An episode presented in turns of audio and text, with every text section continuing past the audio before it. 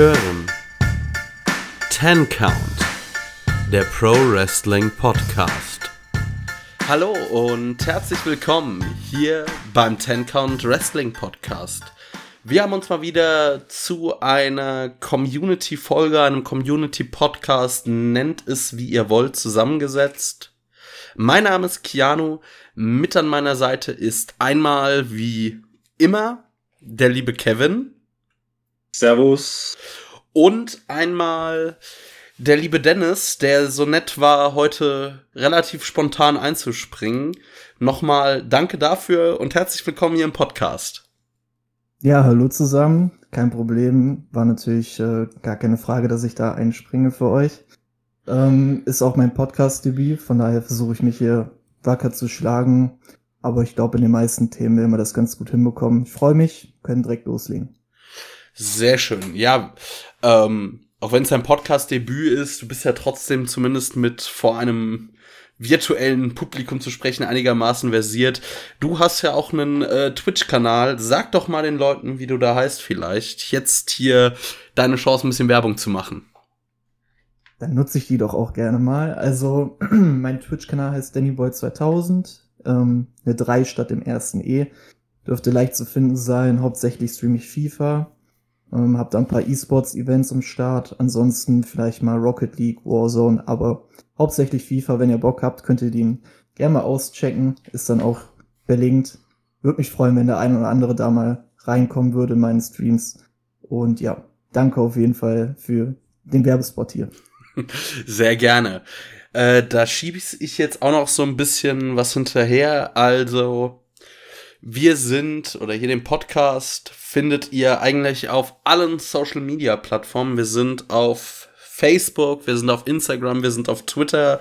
Da hättet, da hatten wir heute nämlich auch noch einen spontanen Post, wer denn beim Community Podcast mitmachen will, weil wir da einen kleinen personellen Engpass hatten. Aber auch so, Community Podcast ist äh, offen. Also wer hier von den Hörern Lust hat mitzumachen, immer melden, dann könnt ihr hier dabei sein. Und über die Themen des Community Podcasts könnt ihr abstimmen, indem ihr auf Facebook, ja, ihr müsst nochmal euren Facebook-Account rauskramen, auch wenn den viele nicht mehr benutzen. Und dann der Gruppe World Wrestling Fanbase beitreten. Mit der Gruppe, also der Podcast hier ist eine kleine Kooperation mit den Jungs und Mädels.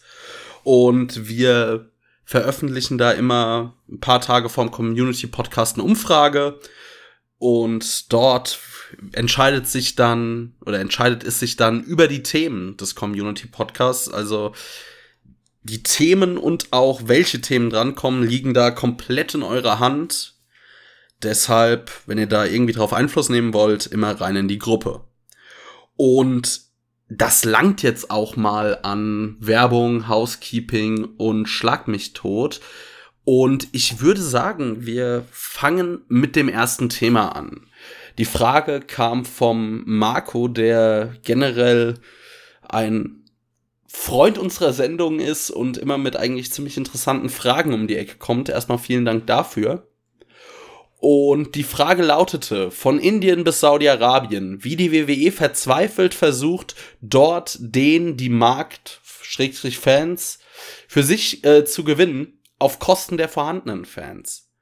Und da würde ich jetzt mal in die Runde fragen, wie seht ihr das? Habt ihr das Gefühl, dass die WWE ein Produkt macht oder also die WWE versucht, neue Märkte zu erschließen, äh, kostet es, was es wolle und weniger auf und beziehungsweise da keine Rücksicht auf ihr angestammtes Publikum nimmt, beziehungsweise einfach äh, der WWE ist egal ist, was, ja, ich sag mal, die Kernzuschauerschaft von verschiedenen Entscheidungen denkt. Also mir kommt da zum Beispiel direkt in den Kopf, äh, Goldberg squash den Fiend in zwei Minuten in Saudi-Arabien. Kevin, willst du anfangen? Ja, ich kann gerne anfangen. Also ich äh, habe in einigen Momenten schon den Eindruck gehabt, dass die WWE sich da sehr auf ihrem Status ausruht und vor allem, dass es den Verantwortlichen bewusst ist, dass die Kernzuschauerschaft eigentlich unabhängig von einzelnen Booking-Entscheidungen in den meisten Fällen bleiben wird. Also, um es jetzt mal klar und deutlich zu sagen, dieser Hardcore-WWE-Fan, der seit 30 Jahren WWE verfolgt, ähm, der wird nicht aufhören, die WWE zu verfolgen, weil Jinder Mahal mal ne, den WWE-Champion-Titel hält. Ähm, kann man jetzt natürlich von halten, was man möchte. Aber es ist natürlich auch klar, dass diese Märkte ein großes Potenzial bergen. Und ähm, ich kann die WWE da irgendwo natürlich verstehen. Allerdings muss man natürlich sagen, wenn man solche Märkte erobern möchte, sollte man sich vielleicht halt auch die Mühe geben, wirklich Leute langfristig aufzubauen, die das Potenzial haben, diesen Markt für sie zu erschließen. Bei einem Jinder Mahal war für mich zumindest von Anfang an klar, dass das zum Scheitern verurteilt war. Also Jinder Mahal war immer ein absoluter Jobber und wir reden hier nicht von Edeljobber la Dolph Ziggler oder so, sondern wirklich Underkader, Jobber, absoluter Jobber. Und der hat von heute auf morgen ohne Vorbereitung, ohne Aufbau den World Title in die Hand gedrückt bekommen. Go for it und äh, sammel mal ein paar Leute in Indien ein. Ja, hat nicht geklappt. Überraschung, Überraschung.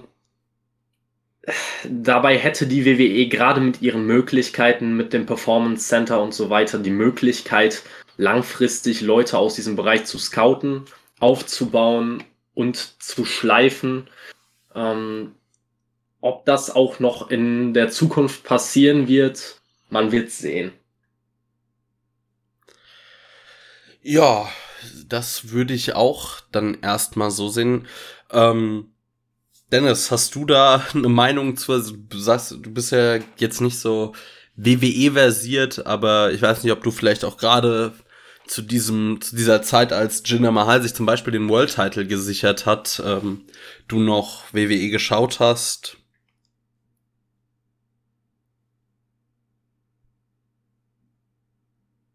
Zum Glück habe ich äh, nicht geschaut, als Jinder Mahal Champion geworden ist.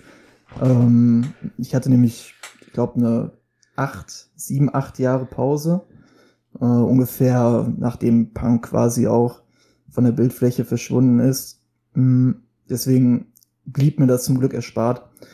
Aber äh, an sich kann ich mich da eigentlich auch nur anschließen. Ich meine, EE fährt die Strategie jetzt ja auch schon seit ein paar Jahren einfach den Großteil ihrer Marke einfach zu nutzen dafür, äh, noch maximal wirtschaftliche Vorteile draus zu ziehen, sei es mit Outsourcing, wie zum Beispiel das Network an Peacock verkaufen. Und in erster Linie sind dann solche Deals wie in Saudi-Arabien oder in Indien dann halt auch reine wirtschaftliche Entscheidungen, ähm, die das Unternehmen wahrscheinlich äh, absolut wirtschaftlich gesehen korrekt trifft. Äh, inwiefern man da den eigenen Hardcore-Markt in den eigenen Staaten äh, dadurch vernachlässigt. Ähm, gut, die Ratings würden meiner Meinung nach auch ohne Saudi-Arabien und Indien jetzt nicht unbedingt wieder hochgehen. Äh, von daher ist es jetzt keine Entscheidung, die aktiv die ähm, ja, Zuschauerschaft in den USA beeinflusst im negativen Sinne.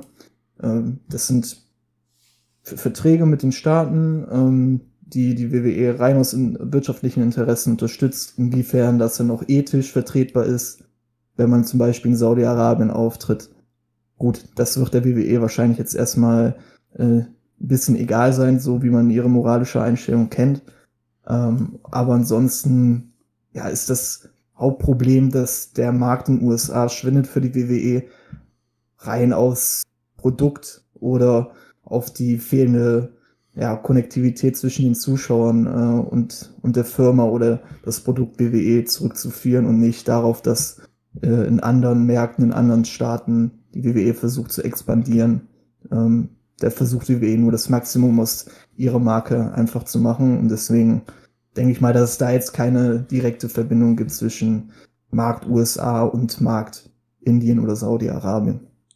Nee, das nicht. Also ich denke, WWE hat schon irgendwie den Anspruch oder versucht eigentlich äh, überall dort, wo es Wrestling gibt, auch der Platzhirsch zu sein. Also man sieht es ja auch zum Beispiel an NXT UK, das äh, ist bis heute nicht wirklich wirtschaftlich, was da passiert, aber es hat halt mehr oder weniger die gesamte UK-Wrestling-Szene ziemlich äh, gefressen.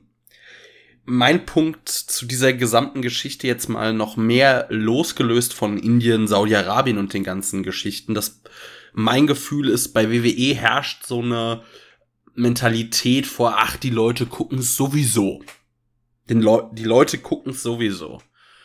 Weil, und dass es ähm, bei der WWE wirklich vor allem irgendwie um Heat geht. Also man hat im Zweifel lieber einen Haufen wütender Fans fast als glücklicher Fans, weil gewisse Booking-Entscheidungen lassen sich anders kaum erklären. Also mein liebstes Beispiel ist ähm, die diesjährige WrestleMania, das erste Event seit über einem Jahr, mal wieder vor Publikum.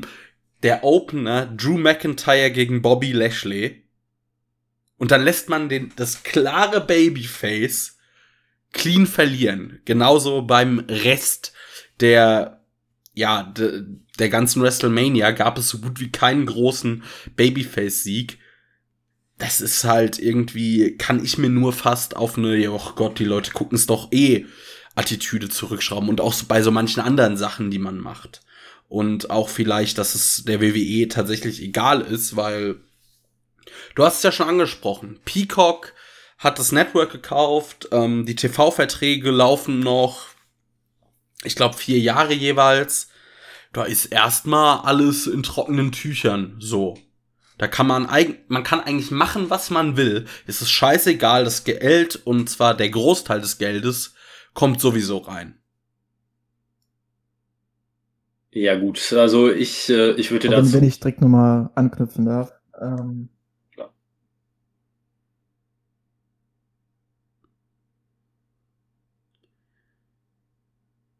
Dennis?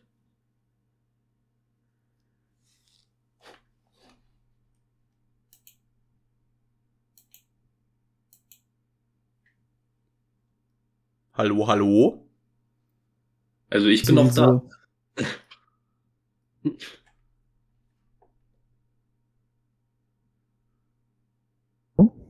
Ja, man hört dich gerade oder hatte ich gerade nicht gehört, Dennis?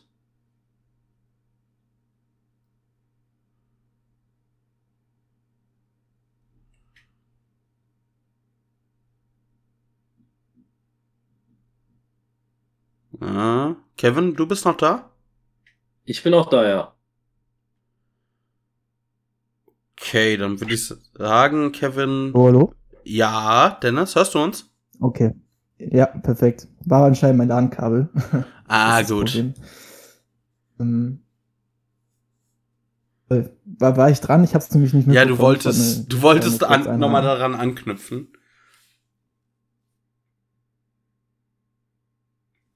Okay. Nee, ich wollte nur kurz sagen, mit äh, die, die Leute gucken sowieso Einstellungen. Ich glaube, das ist in vielerlei Hinsicht einfach Fakt. Ich glaube, da kann man nicht mehr viel ja, wegargumentieren. Ich meine, Berichte, dass die es sowieso immer nur kurz vor der Show und auch vor Pay-Per-Views äh, bezüglich Matchreihenfolge oder Matchansetzung nochmal geändert wird, ähm, ist ja wohl bekannt. Und gut, aber ganz ehrlich, wenn dann 1,8 Millionen Zuschauer trotzdem Raw einschalten, obwohl das wahrscheinlich der schlechteste Run gefühlt aller Zeiten ist, gibt es der WWE ja anscheinend auch ein bisschen recht, dass äh, die Leute sowieso gucken. Und das sind dann wahrscheinlich auch die Leute, äh, entweder die wirklich so hardcore sind, dass es ihnen egal ist, was da genau läuft, es ist einfach Gewohnheit, oder was ich mir auch gut vorstellen kann, man lässt es quasi als sekundäre Quelle nur laufen nebenbei, wenn man, keine Ahnung, zockt oder was anderes macht und hat es einfach nur im Hintergrund laufen, weil anders kann ich es mir zumindest nicht erklären. Ähm, aber gut, äh, wenn die WWE es halt schafft, in jedem Quartalsbericht dann ihren Anlegern dann noch klar zu machen, dass, dass das Modell immer noch so läuft und ähm, die TV-Sender weiterhin TV-Verträge anbieten werden, was wahrscheinlich beim nächsten Deal dann eher nicht mehr der Fall sein wird bei den Ratings, aber so, so lang fährt WWE noch gut mit der Strategie, aber langfristig gesehen ist es natürlich schon sehr auf wackelnden Füßen, muss man sagen. Da lebt WWE halt wirklich nur von ihrer wirtschaftlichen äh, Monopolstellung und ihrer Marke. Ja, wobei ich, wobei ich dann noch nicht mal sagen würde, dass die WWE wirklich Gefahr läuft, dass bei Ablauf des Vertrags mit Peacock beispielsweise, dass man dann keinen, keinen großen nächsten Vertrag mehr kriegen würde. Weil das sind ungefähr die Sachen, die seit, ich würde sagen, fast schon knapp einem Jahrzehnt äh, durch die Wrestling-Welt geistern. Immer diese, ähm, diese ständige Argumentation, dass äh, die, das zurückgehende Rating der WWE dafür sorgen wird, dass sie, dass der nächste Deal, den sie abschließen, dann doch nicht mehr der Big Money Deal wird. Aber Fakt ist halt, die letzten Jahre ist eher das Gegenteil passiert. Die Verträge wurden immer höher dotiert mit Peacock, mit dem Saudi-Deal und allen möglichen anderen hat man sehr große Verträge abgeschlossen. Und ähm, ich glaube auch, dass das Streaming an sich der WWE und den Zuschauerzahlen sehr gut tun kann. Weil einfach auch generell die TV-Ratings rückgängig sind. Deswegen bin ich mal gespannt, wie das da äh, laufen wird auf lange Sicht mit Peacock etc. Ich glaube nämlich, dass das eine Sache sein könnte, die der WWE auf Dauer halt auch helfen könnte, diese ist uns völlig egal, was ihr denkt, Einstellung weiter durchzuziehen. Ich meine, wir haben ja auch, äh, das ist noch gar nicht so wahnsinnig lange her, ist ein paar Jahre, glaube ich, jetzt her, ähm, als sich die gesamte Authority, also die gesamte McMahon Family plus Triple H in den Ring gestellt hat und gesagt hat, ja, wir wissen ja, wir haben es verkackt und jetzt seid ihr die Authority und ihr ähm, seid jetzt dafür zuständig zu entscheiden, was passieren soll. Das hat man nicht mal eine Woche durchgezogen und dann war alles beim Alten. Ähm, hat dann quasi Storyline-technisch technisch Baron Corbin die Schuld daran gegeben, dass alles scheiße ist. Ähm, das ist halt, äh, glaube ich, sinnbildlich für die WWE generell. Und das ist auch mit dem, mit den Saudis und mit, äh, und mit Indien und so weiter.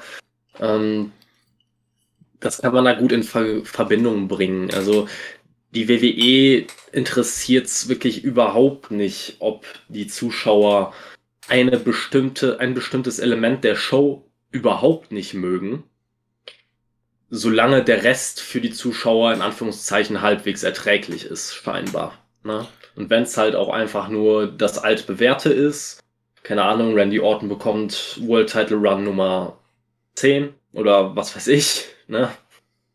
Dann, ähm, solange die Zuschauer es halbwegs erträglich finden, den größten Teil der Show, wird denen, werden denen so Kleinigkeiten nicht weiter wichtig sein. Ähm, aber was Dennis natürlich angesprochen hat, und das stimmt auch, ähm, ist dieser ethische Aspekt. Also ich finde halt, man kann es, man kann halt diesen Saudi-Deal guten Gewissens nicht durchziehen. Und das war schon damals so, als abgeschlossen wurde. Da gab es ja, glaube ich, genau zu dem Zeitpunkt diese Affäre um Khashoggi, der dann, äh, der dann da ermordet wurde und ähm, unaussprechliche Sachen, die man hier im Podcast eigentlich gar nicht, äh, gar nicht nennen möchte. Die WWE hat am Ende einen feuchten Scheiß draufgegeben. Und das ist halt leider traurigerweise ein ziemlich hartes Zeichen, dass die WWE da, ja, die, die WWE macht, egal was, was sein muss, egal, komme was wolle. Ähm, Hauptsache, die Geschäftszahlen stimmen und äh, schlechte Publicity wird da auch einfach mal ignoriert und da wird schon Gras drüber wachsen und da muss man halt weg, das muss man hinterfragen, finde ich. Ja, aber ich wollte da jetzt gerade noch mal äh, einhaken, Kevin, wo du gesagt hast, dass quasi es seit Jahren gesagt wird, dass äh, WWE ja irgendwann einen schlechteren Deal bekommt. Ja, das wird seit Jahren gesagt, aber das würde ich trotzdem nicht als Garantie für die Zukunft sehen, weil ja, es gab immer wieder Firmen, die teilweise noch viel dominanter waren, vielleicht nicht in einer Sparte, aber die riesige Marktanteile hatten und die trotzdem irgendwann untergegangen sind. Also, was weiß ich, Nokia war mal äh, ein Riesenplayer auf dem Handymarkt. MTV war mal ein Riesending in der Unterhaltungsbranche.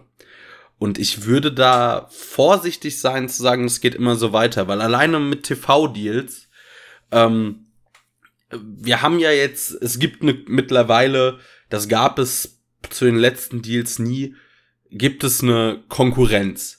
Die performt schwächer als die WWE, bekommt ja aber auch nur einen Bruchteil des Geldes und ist zumindest was äh, für TV-Sender immer noch das Wichtigste ist, in der äh, werberelevanten Zielgruppe doch relativ stark, gerade im Verhältnis zu ihren Zuschauerzahlen. Also das kann ja zwei Sachen zur Folge haben. Entweder macht WWE weiter so solche Verträge, aber dann bekommt AEW auch mehr Geld im nächsten TV-Vertrag und wird dadurch vielleicht stärker. Oder andersrum dass dann gewissen Sendern doch auffällt, hm, also TNT zahlt sehr viel weniger für ihr Wrestling-Produkt als wir. Irgendwas läuft hier schief. Und gerade das wird halt irgendwann auch ein Thema sein, weil auf einer wirtschaftlichen Ebene die TV-Zahlen sinken im Generellen. Bei der WWE sinken die Zahlen noch schneller als der generelle Marktrückgang. Aber irgendwann ist ja, wird dann auch da überlegt werden müssen. Also auch wenn ja Peacock im USA Network ein großer Medienkonzern ist, aber auch ein Medienkonzern hat, egal wie, will der nicht drauflegen. Und den fällt dann am Ende auch, gucken sie drauf und dann sagen sie, huh, also wir nehmen so und so viel durch Werbung ein und wir geben so und so viel aus.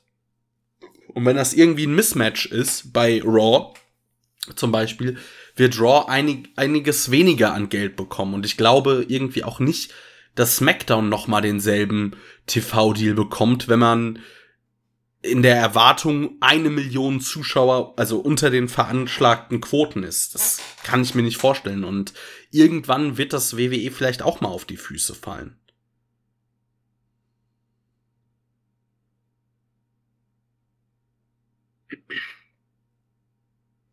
Ja, also Dennis, möchtest du was dazu sagen oder? Oh, eigentlich äh, kann ich da auch nur zustimmen im Großteil der Sachen. Ähm, ich bin, also am gespanntesten bin ich wirklich auf die TV-Deals, denn genau der Aspekt mit äh, AW kriegt einen Bruchteil des Geldes von, von ihrem TV-Sender für nicht allzu weniger Zuschauer. Ähm, deswegen, das ist eigentlich so die spannendste Entwicklung, weil halt der TV-Vertrag auch einen Großteil des Geldes ausmacht, was WWE einnimmt. Ähm, und äh, deswegen ist das eigentlich so das Spannendste, wie gut äh, wird WWE es schaffen, dann in den Quartalsberichten erstens nochmal ihr Produkt so darzustellen, als ob alles im Reihen läuft und dann wie kriegen sie nochmal einen guten TV-Vertrag hin, weil mit nüchternen, objektiven Betrachtungen müsste das auf jeden Fall deutliche finanzielle Einbußen äh, mit sich ziehen. Nichtsdestotrotz hat WWE trotzdem ein dickes, dickes Polster und selbst wenn die keinen TV-Vertrag hätten oder sie würden nur ein schwarzes Bild ausstrahlen oder was auch immer, diese Company wird trotzdem noch jahrelang auf dem Markt, äh, ohne dass man was dagegen machen könnte. Langfristig gesehen jedoch kann es natürlich sein, dass da was passiert, das schließe ich nicht aus, aber äh, jetzt mal im, im Jahrzehnt-Spektrum betrachtet, denke ich mal, dass die WWE eigentlich mit fast jeder Strategie noch sicher fahren wird. Ja, ähm, was ich auch noch interessant finde, der Punkt ist ja generell zwar mehr Richtung Indien und Saudi-Arabien formuliert, aber Keanu hat ja vorhin angesprochen, dass die WWE mit NXT UK quasi den UK-Markt jetzt schon absolut dominiert. Und die, ähm, es gab auch eine Zeit lang mal wohl Überlegungen Richtung NXT Japan oder NXT Japan.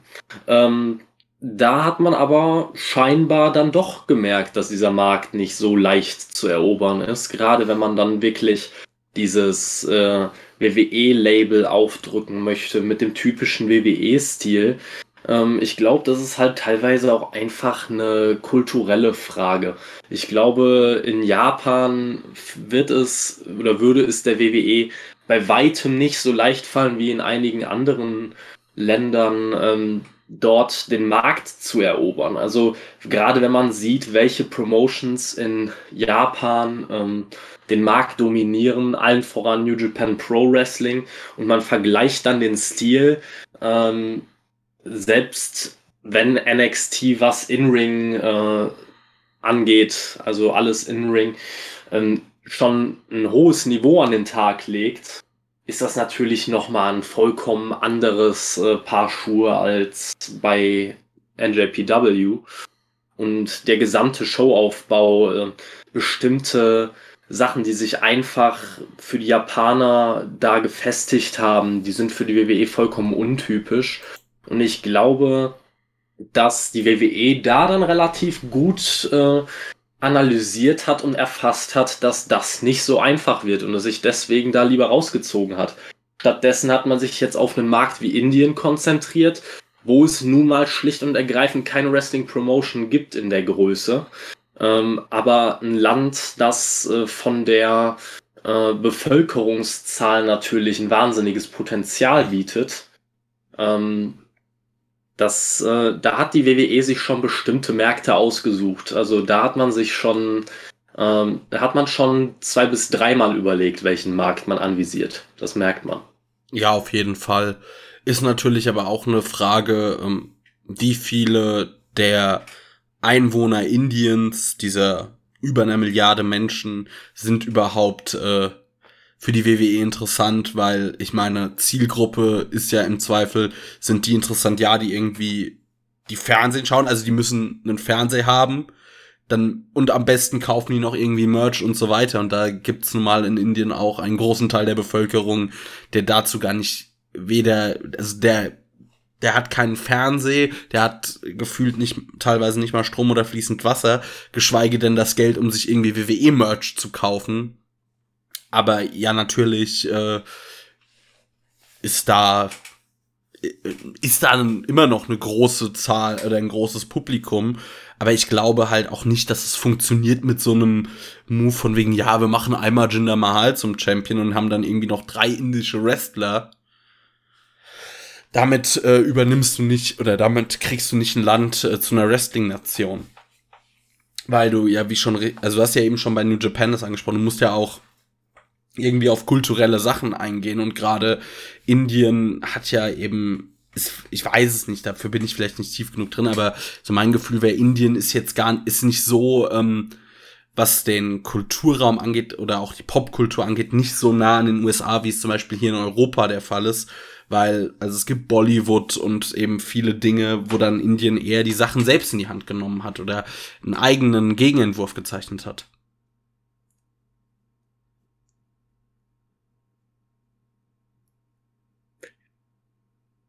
Ja, das mag natürlich sein. Also Indien ist natürlich äh, jetzt nicht so westlich äh, geprägt wie jetzt äh, weite Teile Europas. Das, äh, das mag schon sein. Aber du hast gerade alleine schon die schiere Masse an Leuten angesprochen. Auch wenn viele da keinen, äh, keinen TV-Anschluss haben, wenn viele in Armut leben, in, in Slums leben, die einfach kein Geld haben, äh, die WWE-Show in irgendeiner Weise zu verfolgen, geschweige denn Merch zu kaufen, dann hast du trotzdem einfach so eine große Masse an Leuten, dass es sich für dich wahrscheinlich alleine schon aus PR-Gründen absolut lohnen würde, wenn einfach ein bestimmter Anteil der indischen Bevölkerung weiß, was WWE ist. Na, und auch wenn sie vielleicht regelmäßig die Shows nicht schauen können, das ist natürlich ein großes, großes Marktpotenzial. Und da kann ich die WWE schon verstehen. Wie gesagt, was mich nur ein bisschen stört an der Art und Weise, wie man es versucht, ist mehr, ja, die äh, Personalwahl, nenne ich es mal. Na, mit einem Jinder Mahal, den haben wir ja schon angesprochen, da braucht man nicht drüber reden, dass Jinder Mahal nicht alleine dafür sorgen wird, dass, äh, dass ganz Indien jetzt äh, sich das WWE-Banner auf den Sari klebt. Ne? Und äh, genau das gleiche auch äh, mit einem Great Kali, den man noch reaktiviert für, für dieses wahnsinnig unterhaltsame Punjabi Prison Match damals. Du reißt ähm, echt alte Wunden bei mir auf, weißt du das? ja, es ist einfach, ähm, soll man sagen. Also wie gesagt, ich sie, es gibt ja auch einige interessante Wrestler aus Indien. Und man hätte mit Sicherheit das Zeug dazu, einen Wrestler aufzubauen, im Performance Center zu schleifen zu einem richtigen Rohdiamanten, der dann eine Art Volksheld für Indien wird. Alles möglich. Aber den Job, den erstbesten Jobber zu nehmen, der einem im Performance Center über die Füße läuft und zu sagen, du wirst morgen WWE Champion, das ist auf jeden Fall mal nicht der Weg. Ja. Gut, ich. Können die ja 24-7 Champion werden. Das hat ja auch ein bisschen eine Repräsentation. ja, das gibt's natürlich auch noch. Ähm, gut. Also von meiner Seite würde ich sagen, ist das Thema abgehakt. Wir sind da irgendwie so ein bisschen drumrum auch noch gekurvt, aber wenn da von euch jetzt nichts mehr wäre, würde ich sagen, gehen wir zum nächsten Punkt. Ähm, können wir gerne machen. Jo. Supi. Und zwar, der nächste Punkt heißt einfach nur zukünftige Champions. Was bedeutet, wir können uns selbst eigentlich aussuchen, über was für zukünftige Champions wir sprechen. Und ich würde sagen, da wir alle jetzt nicht die ausgewiesenen WWE-Experten sind, würde ich sagen, befassen wir uns doch lieber mit einer Promotion, bei der wir in der Materie sind, nämlich All Elite Wrestling. Oder gibt es da Einwände, möchte unbedingt jemand äh, über zukünftige WWE-Champions sprechen? Zukünftiger 24-7 Champion. Wollte ich jetzt schon noch geklärt haben. Okay, zukünftiger 24-7 Champion. Hm. Weiß Tiger Woods in den Raum. Bad Bunny nochmal. Bad Bunny? Ah, komm, ich sag was, was weh tut, Alistair Black. okay, WWE abgehakt, perfekt. Gut, jetzt, äh, also, erstmal würde ich dich zu einem Take fragen, Dennis, den äh, Kevin und ich hier in diesem Podcast irgendwie, also, das haben wir irgendwie schon fest eingeplant. Und zwar kam wir mal darauf oder irgendwie kam das mal so auf und wir glauben da beide fest dran, der nächste AEW World Champion wird Hangman Adam Page heißen. Ja, also ich glaube, das ist schon fast kein Case oder kein Take mehr. Ich glaube, das ist schon fast Common Knowledge, würde ich sagen. Also es ist, es ist halt legit die allgemeine Wahrnehmung ist halt Hangman wird neuer Champ. Frage ist halt nur wann. Ähm, da ist halt natürlich die Frage, wie lange will man Hangman da warm halten. Man merkt ja, dass AEW da ja so ein bisschen auf Verwaltungsmodus ist, sag ich mal. Ne? Mal ab und zu hatte da eine Winning Streak, dann hat er jetzt gegen Brian Cage verloren, äh, was sich relativ big angefühlt hat für Brian Cage, muss man dazu sagen. Ähm, aber ansonsten, ich glaube, da gibt's nicht viele Gründe, warum es nicht so sein sollte. Ähm, ich gehe auf jeden Fall voll mit, dass Hangman nächster Champion wird und für mich gibt es da auch eigentlich keine andere gescheite Lösung. Ja, das äh, sehe ich eigentlich genauso. Kevin vermute ich auch. Es wird nur mal spannend, wirklich, wie lang man das noch zieht. Weil ich muss sagen, generell finde ich Kenny Omegas Run bisher nicht sonderlich überzeugend. Wir hatten, also mir oder mir fällt noch aktuell ein gro eine großartige Titelverteidigung gegen Ray Phoenix ein. Aber sonst ist das irgendwie eher so ein bisschen Maufi. Das natürlich auch durch diesen, durch den einen Botch bei Revolution. Aber da wäre jetzt generell, ist es so ein bisschen, keine Ahnung, würde ich mal sagen, All Out klingt, finde ich, nach einer, würde für mich nach einer vernünftigen, äh, oder nach einer vernünftigen Zeit klingen. Da könnte man den Hangman jetzt bei Double or Nothing gewinnen lassen, ihn dann drei Monate oder drei Monate lang die Rakete quasi auf den Rücken schnallen und dann kann er bei All Out Kenny das Ding abnehmen. Ja, gehe ich voll mit. Also so würde ich es auch in etwa machen. Ähm, ich, ich hätte auch schon direkt Fantasy Booking direkt weiter im Kopf der könnte dann Hangman Page entthronen, dann im Nachhinein. Da, da fällt mir als erstes auch MJF ein, muss ja. ich ehrlich sagen. Tatsächlich ähm, selbe, selber Take. Ja, MJF hat halt absolutes World Title Potenzial, ist halt hier, wird gut passen. Ähm, und dann könnte man halt so, ne, wenn MJF dann Champion ist, kann man wieder weiter gucken. Wardlow vielleicht, das werden, werden die auch safe machen, dass der Face turnt gegen MJF. Aber das ist schon weit in der Zukunft. Ich bin auf jeden Fall dabei. Hangman Page mal, sagen wir mal, frühestens All Out gehe ich mit. Ähm, entthront der Omega, Four Crowd wird auf jeden Fall einen Riesenpop geben. Und storytechnisch ist da absolut Weltklasse-Potenzial drin. Da können die eigentlich, eigentlich fast nichts äh, schief bauen. Aber gut, wenn man das so macht wie bei Young Bucks gegen FTA, dann ist es vielleicht blöd. Aber das Match wird trotzdem auf jeden Fall immerhin geil. Von daher freue ich mich drauf. Kevin? Ja, also ich äh, kann da eigentlich, ich habe mich jetzt extra bewusst ein bisschen zurückgelehnt und habe einfach mal zugehört, weil ich glaube, ich kann eigentlich zu den ganzen Sachen, die ihr gesagt habt, ja, kann ich einfach nur einen Daumen nach oben geben. Kann ich eigentlich fast nur zustimmen. Vielleicht bis auf den kleinen Punkt, äh, wo wir dann schon fast anderthalb Jahre oder so in der Zukunft sind und dann hieß es, Wardlow nimmt MJF den Titel ab. Äh, ich glaube, da wäre es vielleicht ein bisschen früh für einen Wardlow, wenn man jetzt davon ausgeht, dass der Aufbau irgendwann mal anfängt, weil man wartet ja schon seit Monaten darauf, dass der wirkliche Aufbau mal anfängt. Und dann verschwindet er wieder für Wochen bis Monate einfach nur hinter MJF. ähm, aber wenn wir einfach mal ganz grundsätzlich aufs AEW-Roster gucken, vielleicht auch nicht nur auf die nächsten Wochen oder Monate, würde mich mal interessieren, ähm, wen seht ihr denn im AEW-Roster, wo ihr definitiv sagt, dieser Mann muss mal mindestens einmal einen großen Titel gehalten haben? Oh, das sind, das ist schwer, das sind viele. Ich bin jetzt einfach da direkt mal reingegrätscht. Also mit einem großen Titel wäre es meiner Meinung nach viel zu wenig, aber der Jungle Boy muss definitiv einem, muss definitiv das große Gold mal bekommen ich würde jetzt vielleicht das ganz mal bei dem ganz jungen, aufstrebenden Talent, boah, wer muss denn dann noch definitiv? Es ist so schwer, weil die Liste ist lang und es ist schwierig. Ich finde, Pack muss auch definitiv irgendwann mal den großen Titel halten. Und Ray Phoenix eigentlich auch mal. Das sind jetzt so meine Takes. Also bei Jungle Boy gehe ich mit.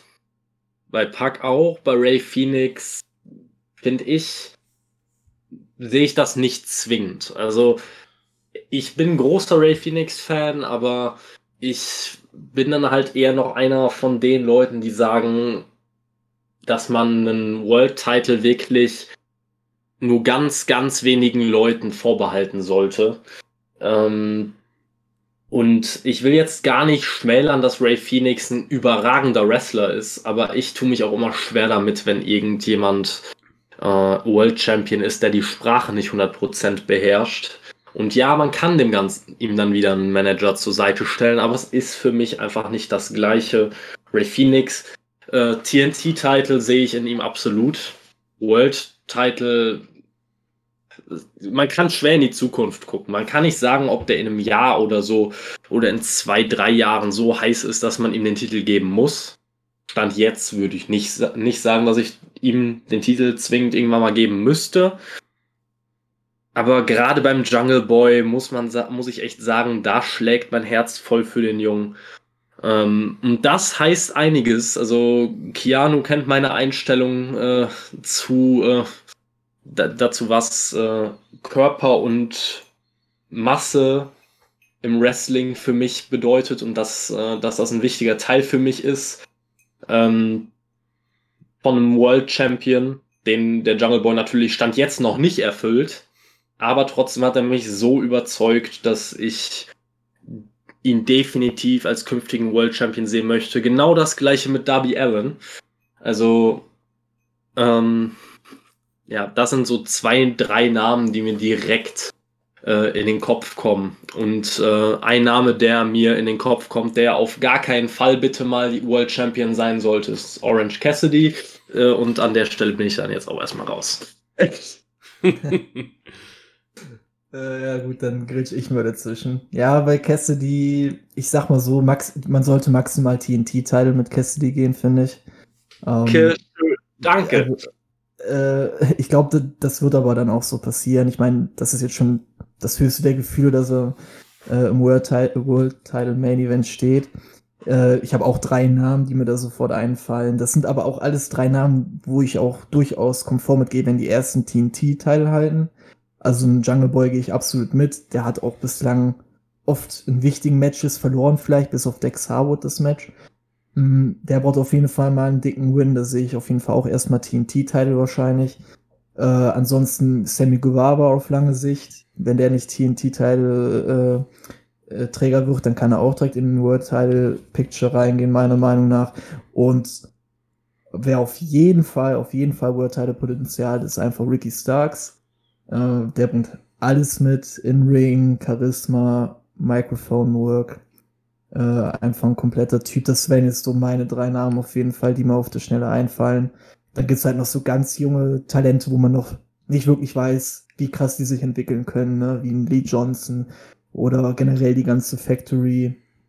Ähm, sowas sind halt dann noch Wild Picks. Ähm, ansonsten, ich tippe mal, dass Jungle Boy erst einen TNT-Titel holt. Ob Darby direkt einen World-Title noch holt, bevor er nochmal TNT-Champion wird. Ich weiß nicht, ob er die äh, Promo von ihm gesehen hat, nachdem das Match schon vorbei war.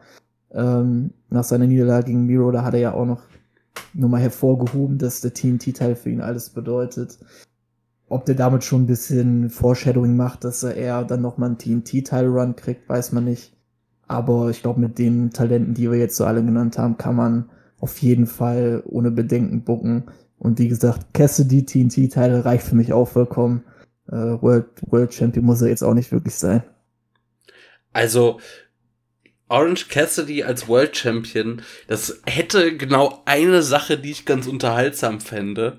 Und das wäre nämlich die Review dazu hier mit Kevin zusammen. Du willst mich auch leiden sehen, das, das merke ich schon. Ja. Ähm, jetzt mal auch bei World Champions ist mir gerade so in den Kopf geschossen. Was denkt ihr denn? Wird Cody irgendwann noch mal das große Gold in den Himmel recken? Hoffentlich nicht. Also ich hätte gar keinen Bock drauf, muss ich ehrlich sagen. Ähm, generell, boah, ich weiß nicht, seit wann geht mir Cody auch eher auf den Sack, als dass er mir noch irgendwas gibt.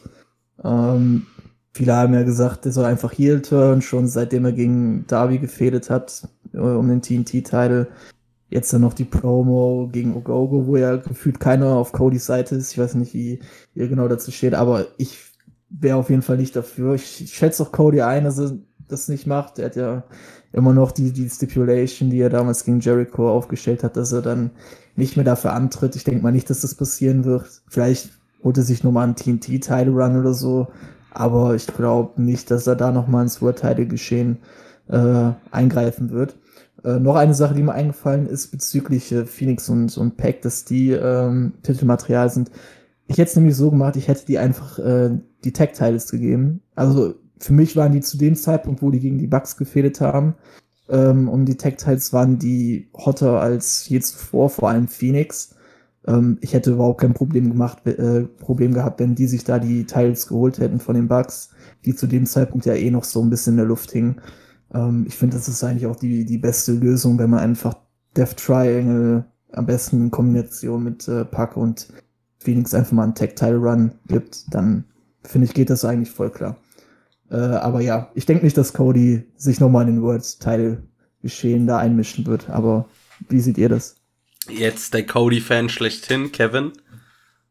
Ja, was soll ich dazu sagen? Also ich würde es mir wünschen, aber auch nicht für die nächsten Jahre.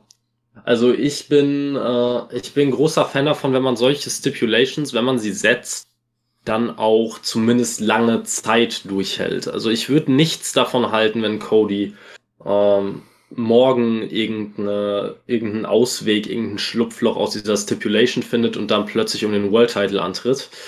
Aber ich finde, er hat es sich grundsätzlich einfach verdient, diesen, diesen World Title einmal in seiner Karriere mindestens zu halten ich möchte nicht, dass Cody zum Jeff Jarrett von AEW wird und dann nachher da äh, irgendwie äh, rational nicht mehr verständlich viele äh, World Champion Reigns hat, die äh, sich erzwungen anfühlen. Aber dieser eine, vielleicht auch zwei Runs, äh, vielleicht auch mal hinten raus, weil Cody wird wahrscheinlich seine Karriere nicht fortführen, bis er Mitte 50 ist. Ähm, diese, diese Runs, die finde ich, die muss man ihm zugestehen.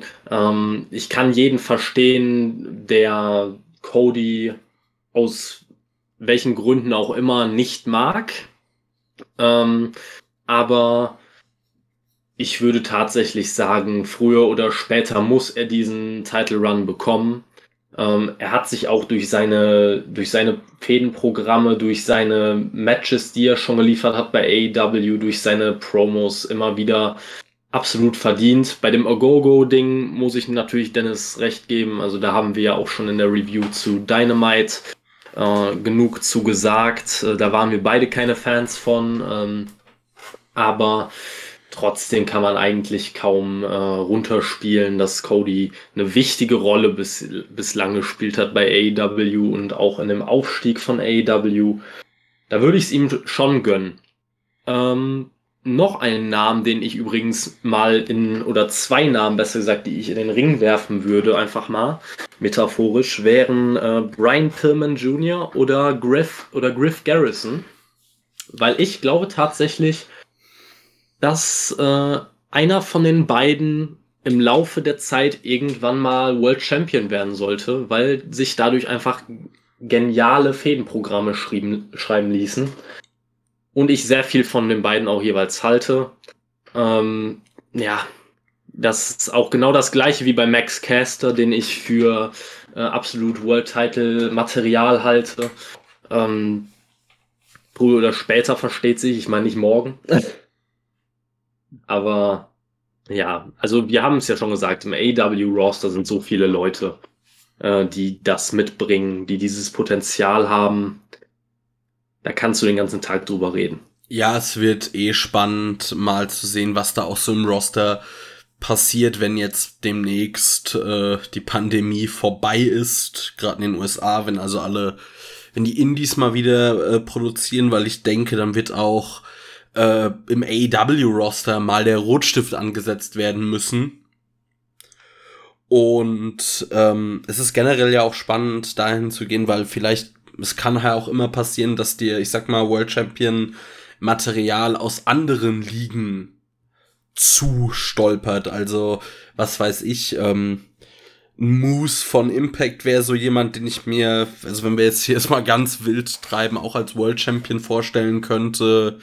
Und da gibt's noch mehr. Also ich habe jetzt am Wochenende ähm, den letzten Pay-per-View von Game Changer Wrestling gesehen und da war es mir zum Beispiel auch ein junges Talent äh, ins Auge gestochen. Braden Lee, der hat mich in vielen Dingen irgendwie an jungen AJ Styles erinnert, wo ich mir dann auch gedacht habe, so mal gucken, wo der landet. Das ist ja, es ist noch halt da auch immer interessant zu sehen, weil das AEW Roster wird sich ja auch immer verändern.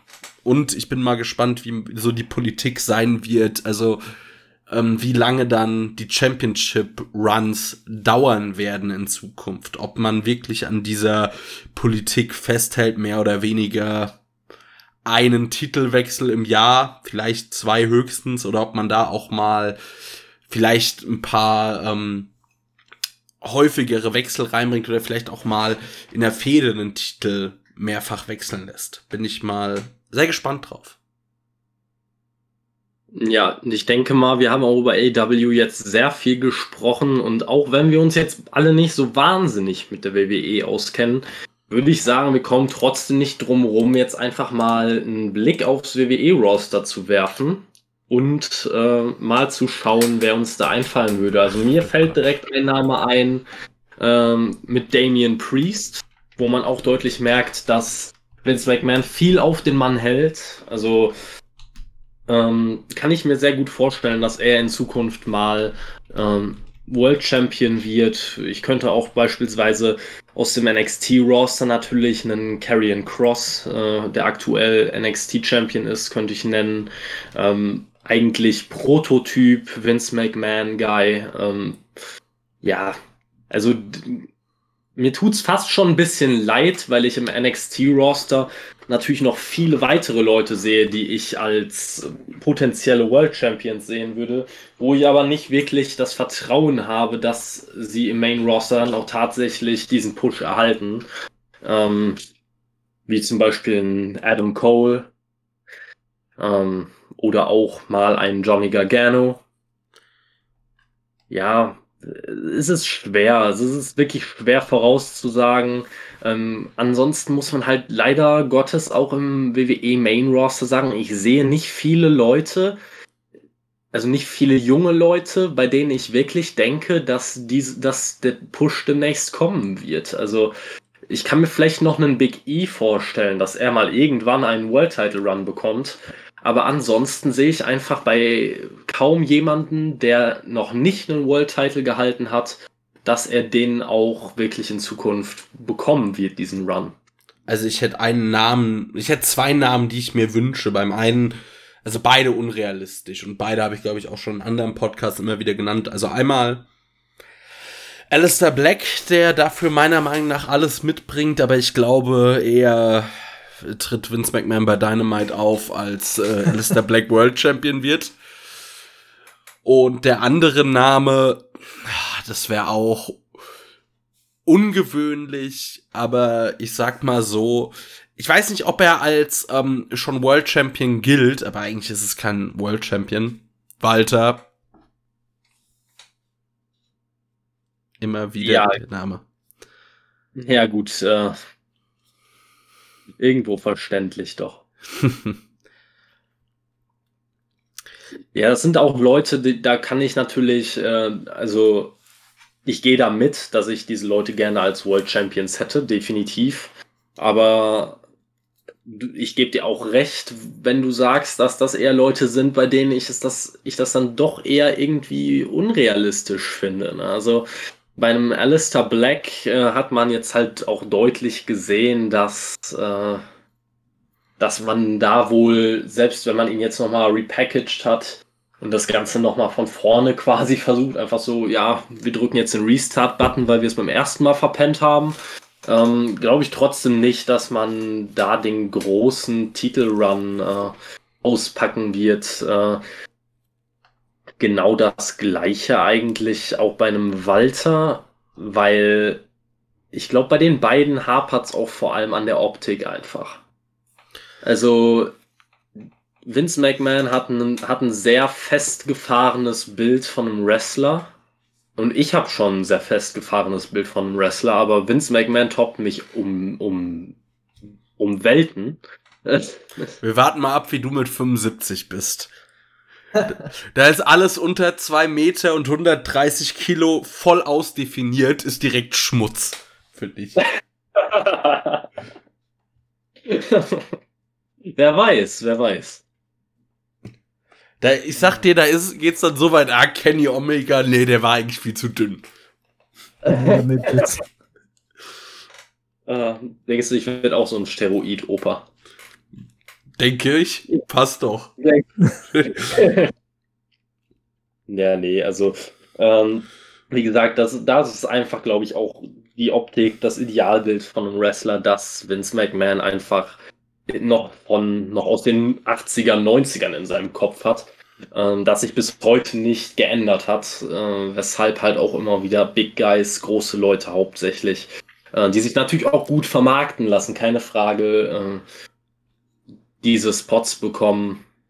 Ähm, ja, ich gehe gerade noch mal das WWE-Roster durch, aber ähm, ich glaube einfach, bei vielen Leuten wird es auch Wunschdenken bleiben. Ich glaube, also ich bin mir nicht 100% sicher, aber ich kann mir vorstellen, dass ein Cesaro auch am Ende seiner Karriere ohne World Title Run darstellen wird. Glaube ich Ähm, auch.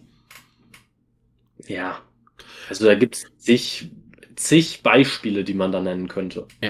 Wir müssen auch noch äh, dann jeweils über die Frauen sprechen. Ich würde sagen, bei AEW kann man es fast eher kurz halten. Also ich denke, wünsche, hoffe, bete, was weiß ich, was ich alles mache. Äh, ich will auf jeden Fall einfach nur Britt Baker sehen, wie sie mich von Hikaru Shida erlöst. Und ich denke, das ist ja auch so wie mit dem Hangman irgendwie schon fast Common Knowledge. Aber danach, wer könnte es danach machen? Und da fällt mir eigentlich, also würden mir zwei Namen einfallen. Potenziell, das eine ist Thunder Rosa. Äh, und das andere ist Chris Statlander. Die ich beide, sagen wir mal, für legitimes äh, Championship-Material halte. Ja, und wenn es in, wenn's in der AEW Women's Division ist, äh, willst du dir das wünschen und kriegst am Ende wahrscheinlich dann eher noch einen zweiten Run von Hikaru Shida. ja, ah. das ist, also Hikaru Shida ist mein Orange Cassidy. ähm, ja, also ich würde da zustimmen. Es gibt noch ein paar mehr Namen, die ich interessant fände, darüber hinaus, also außer Thunder Rose und Chris Statlander. Ähm, ich habe Ty Conti immer wieder angesprochen. Ich finde einfach, sie verdient früher oder ja. später einen Title Run. Sie hat sich jetzt innerhalb von einem knappen Jahr oder so so wahnsinnig verbessert, dass ich mich einfach langsam frage, wo das in-Ring mit dieser Frau hingehen soll, wenn sie sich weiter so verbessert. Also das wird dann noch mal eine ganz andere Liga.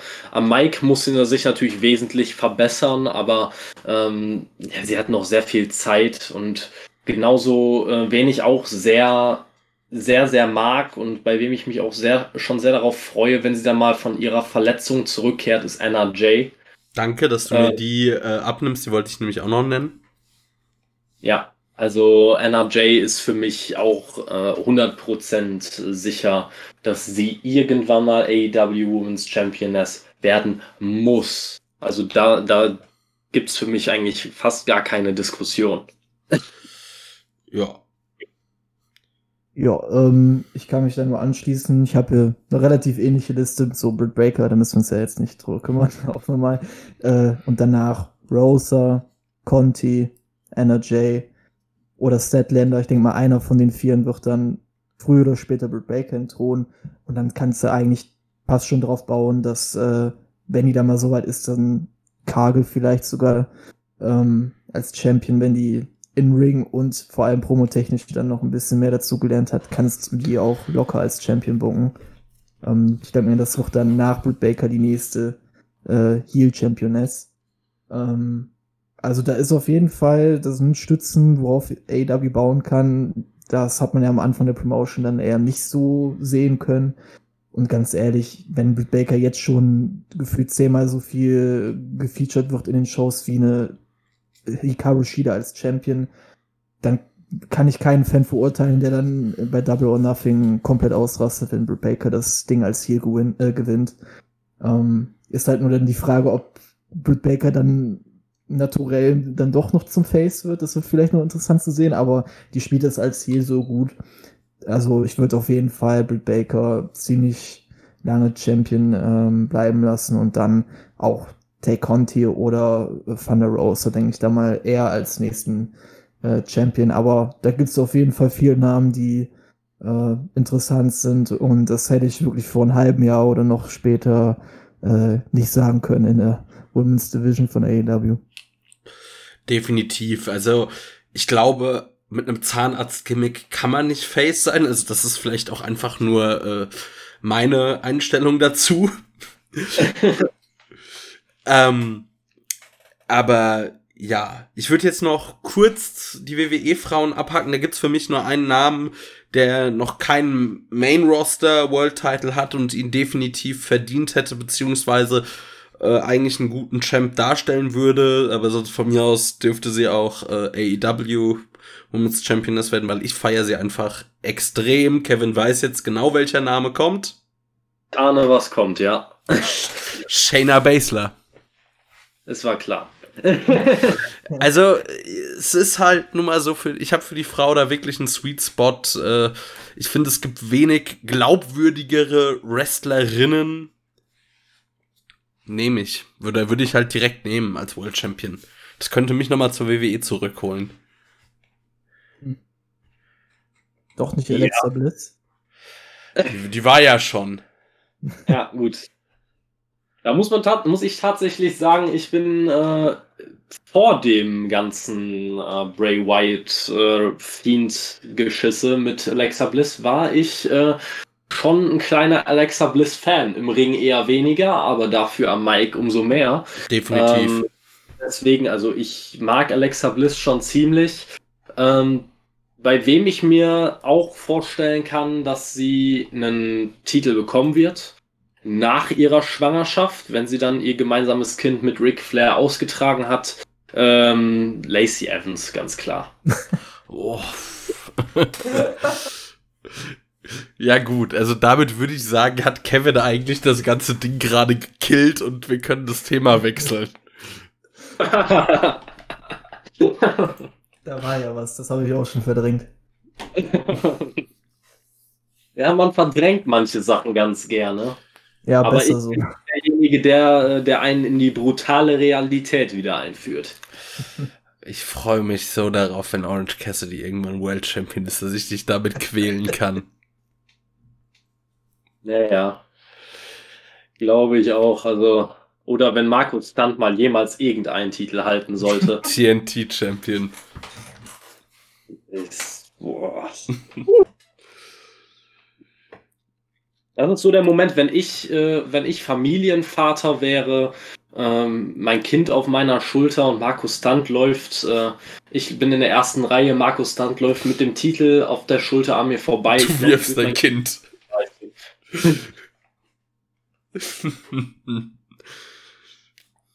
oder du gute Frage wäre, wer ist dann nach 24-7 Rules Champion oder nicht? ja. Das wäre auch noch ja. eine Sache. Ähm, vielleicht können wir noch drüber reden. Ähm, der Titel wird auch von Kenny Omega gehalten, aber irgendwer muss ihm den ja auch dann irgendwann mal abnehmen. Den Impact-Titel. Und da kommt für mich auch nur ein Name in Betracht. Die beiden haben sogar schon, äh, also da ist sogar schon ein Match angesetzt für Mitte Juni. Das ist äh, Kenny Omega gegen Moose und also ich kann mir zwar nicht vorstellen, dass man da Kenny Omega verlieren lässt, aber ich kann mir auch sonst mit Abstand niemanden in diesem Roster vorstellen, der ihm den Titel abnehmen kann. Ähm, ja, also ich werfe mal den Namen Samoa Joe in den Raum. Ja, das ist dann aber halt viel hätte, wäre, wenn. Ja gut, aber die Andeutungen sind wohl schon, äh, was ich von einigen Impact-Fans gehört habe, gemacht, ähm, dass Samoa Joe zu Impact kommen könnte. Und ich glaube, es ist gar nicht so weit weg, wie sich einige das im Moment noch denken. Also ich, ich sehe nicht, dass Moose Kenny den Titel abnimmt, wenn ich ehrlich bin. Ähm, und ein Samoa Joe wäre, glaube ich, schon eine Möglichkeit. Ich bleibe aber auch dabei, dass ich denke, dass Kenny diesen Titel erst verlieren wird, sobald er den AEW World Champion Titel verliert. Weil ähm, ich mir nicht vorstellen kann, dass AEW da mitspielen wird, dass ihr aktueller amtierender World Champion gegen einen Mann von Impact oder ähm, im Fall vom AAA Mega Championship äh, gegen einen Mann von AAA verlieren wird. Das denke ich einfach nicht. Ja, die Sache, also was da dann höchstens wieder noch mehr Fantasy-Booking, wir hatten es letzte Folge schon mal, eine Möglichkeit wäre, irgendwie, ähm, Moose ist eigentlich geplant, um zu AEW hochzugehen. Er gewinnt das Ding, er vakantiert das Ding und ist dann Mitglied des äh, AEW-Rosters und hat eigentlich auch direkt die Rakete auf dem Rücken. Ja, gut. Äh, aber ich glaube, wir driften hier gerade sehr, wirklich auch alle sehr ins Fantasy-Booking ab. Äh, ich glaube, wir haben die wichtigsten Titel. Also jetzt bei Mid-Card-Champion-Titeln kannst du fast jeden aus allen Rostern nennen, weil es immer möglich ist, dass man mal einen Run als Midcard-Champion bekommt. Deswegen brauchen wir da, glaube ich, nicht drüber reden, wer jetzt der nächste TNT, Intercontinental oder United States Champion wird. Ähm, oder Women's Tag Team Champion. Ja, bitte hör auf damit. ja, ich glaube, wir haben die wichtigsten Sachen abgehakt, was das Thema angeht. Ja, denke ich auch. Äh, von New Japan habe ich keine Ahnung, da kann ich äh, auch nichts drüber sagen, wer da dann vielleicht der nächste ähm, NW, nicht NW, ach, hier, ja, IWGP, so rum, nicht NW. Ähm, wer da das nächste Ding sich holen könnte, deshalb würde ich sagen, sollen wir zum dritten Punkt auf unserer Liste springen? Ähm, ja, würde ich doch mal sagen, oder Dennis? Jawohl, machen wir. Gut, und da ging es dann darum, also die Frage ist, Wrestling nur Fake? Von wegen, die größten Momente, in denen etwas schief ging, beziehungsweise Verletzungen nach sich gezogen haben. das ist halt auch ein Themenkomplex, der ist halt unglaublich lang. Gerade, also da kann man jetzt wirklich von irgendwelchen kleinen Sachen über äh, bis halt hin zu den bis zum Tod von Wrestlern gehen. So, da hat man ungefähr alles auf der Liste. Da würde ich jetzt einfach ja. Mal die Frage in den Raum stellen, was waren denn so eure ersten Sachen, die ihr mit diesem Punkt assoziiert habt? Oh, das ist eine sehr gute Frage. Also, eigentlich muss ich tatsächlich sagen, ähm, noch nicht mal gar nicht die aktive Zeit, wo ich geguckt habe. Davor habe ich mir dann zumindest auch schon ganz alte Schinken angeguckt, so Sachen, die Mick Foley äh, wird vom Käfig geschmissen, vom Undertaker und so weiter. Die Dinge habe ich halt, bevor ich WWE geguckt habe, schon äh, gesehen. Sowas ähm, ist mir dann schon direkt ins Auge gefallen. Ich kann mich noch daran erinnern, wo Psycho Sid sich noch das Bein gebrochen hat. Aua, ja. Ein äh, Ding, was ich, was ich noch im Kopf habe, das sah halt super unangenehm aus. Ähm, aber zu aktiven, also wirklich live geguckt, waren das wirklich, ja klar sind das so Verletzungen, die dann schon Monate nach sich ziehen. Hier Ricky Starks noch letztens, wo er auf den Nacken gefallen ist beim, beim German Suplex und dann einen Kick abbekommen hat. Ähm, klar, oder das Matt Hardy-Ding war auch ein Schockzustand, ähm, als man das gesehen hat. Aber so die richtig ähm, krassen Dinge habe ich tatsächlich ähm, dann eher als, als Clips gesehen. Ähm, und ja, das äh, schreckt einen natürlich dann schon äh, ziemlich ab, wenn man noch als kleiner junger Bub dann äh, sich denkt, oh, das ist ja eigentlich ganz cool. Und dann sieht man sowas und dann, äh, ja, ist man auch erstmal ein bisschen mitgenommen von der ganzen Sache. Da gibt's etliche Beispiele. Ja, ähm, bei mir waren es äh, direkt vier Worte, die mir in den Kopf gekommen sind. Naya Jax, My Hole.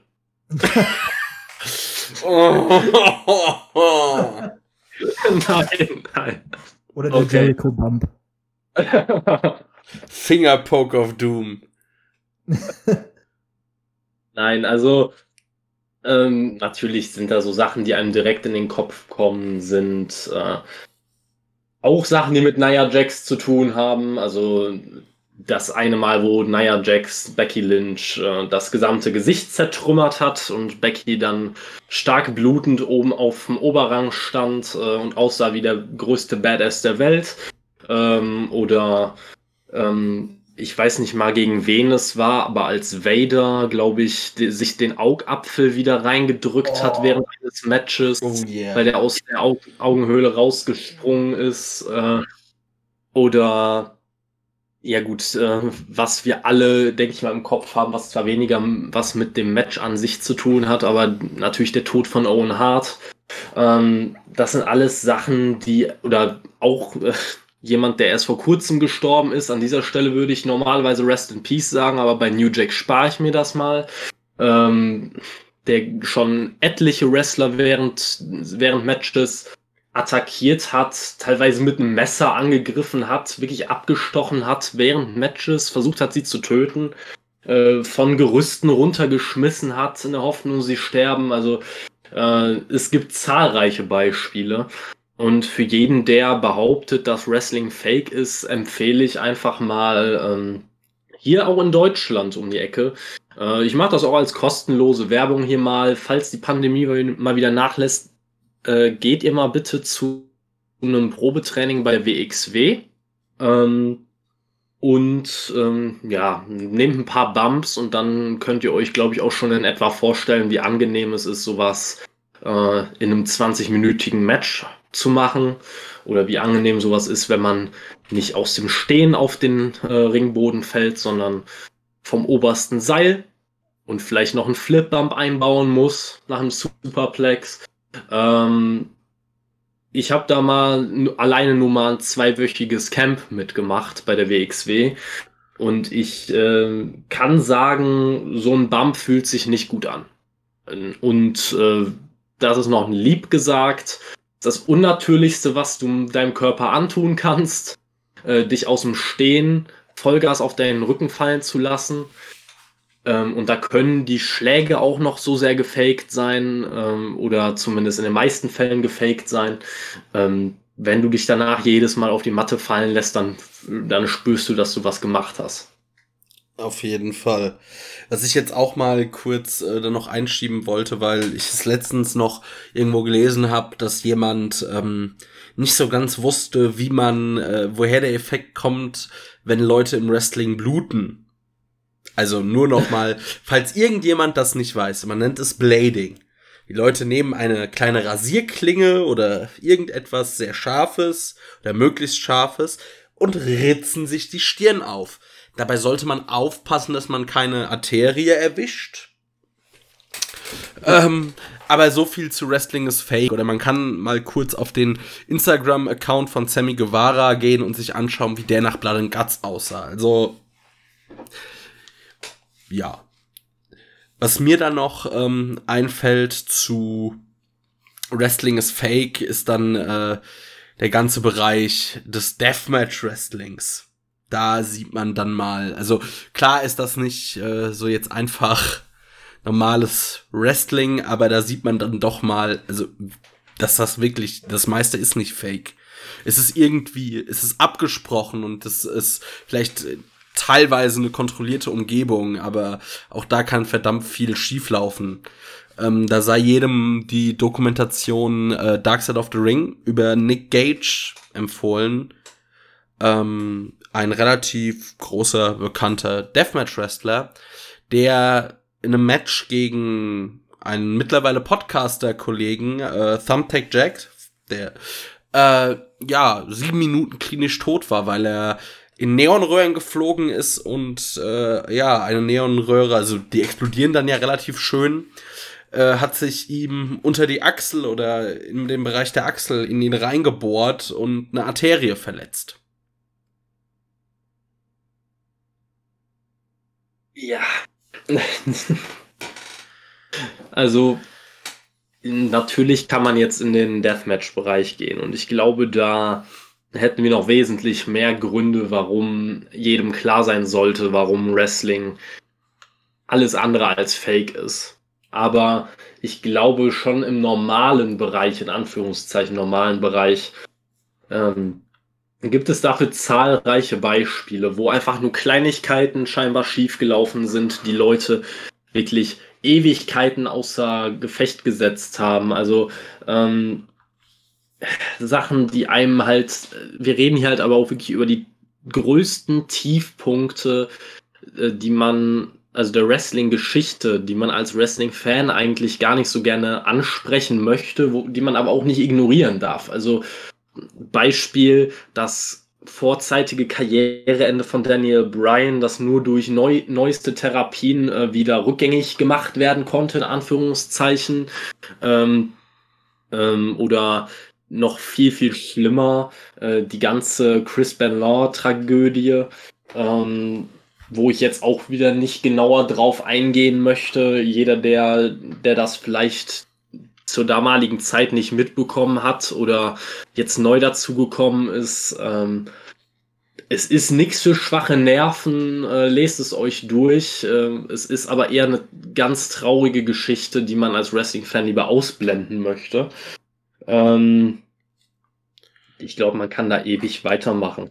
Ja, also prinzipiell kann man sagen, ähm, oder kann man vielleicht auch die Aussage treffen, etwas, ein Sport oder eine Betätigung, bei der man so oft äh, Gehirnerschütterungen davonträgt wie Wrestler, kann doch nicht so fake sein. Oder also jeder, der wirklich behauptet, Wrestling sei fake, schaut euch mal viele Wrestler nach ihrer Karriere an.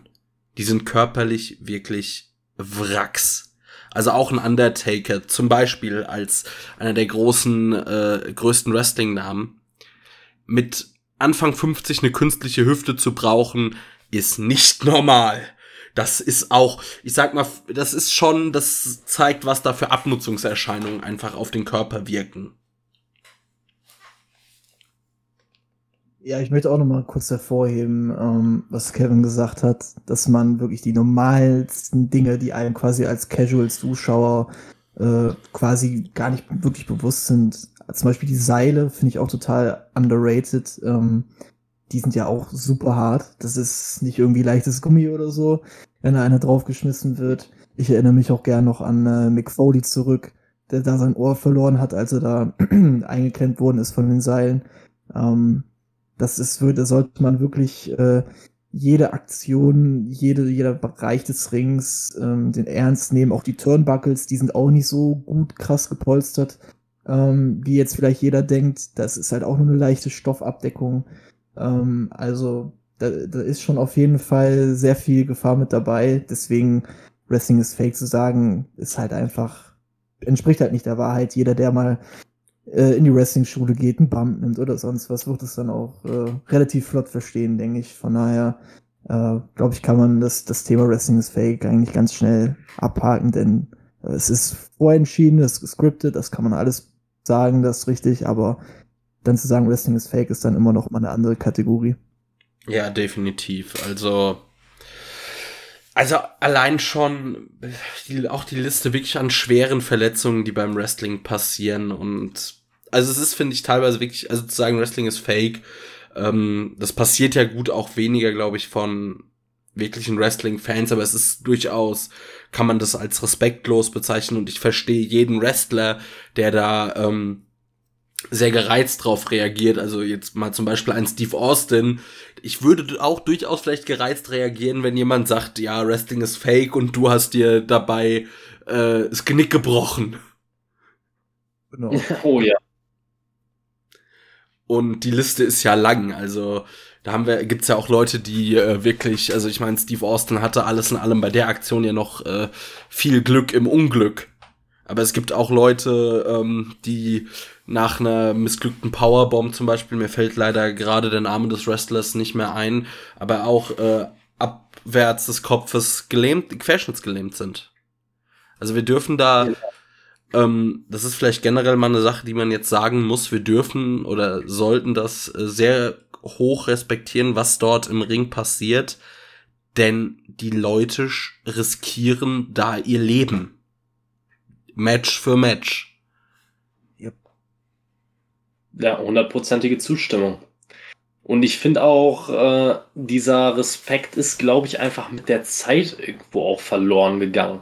Also ich, äh, ich kann mich auch noch an Zeiten erinnern, also die, ich rede jetzt so, als wäre ich ja 80 Jahre alt, nein, ähm, nicht ganz, aber ich äh, habe da mich äh, gut und ausführlich darüber belesen, über Zeiten, wo äh, beispielsweise auch Wrestling-Promoter strikt abgelehnt haben, ihren Titel an Leute zu geben, die nicht äh, einen Shoot-Fight liefern konnten.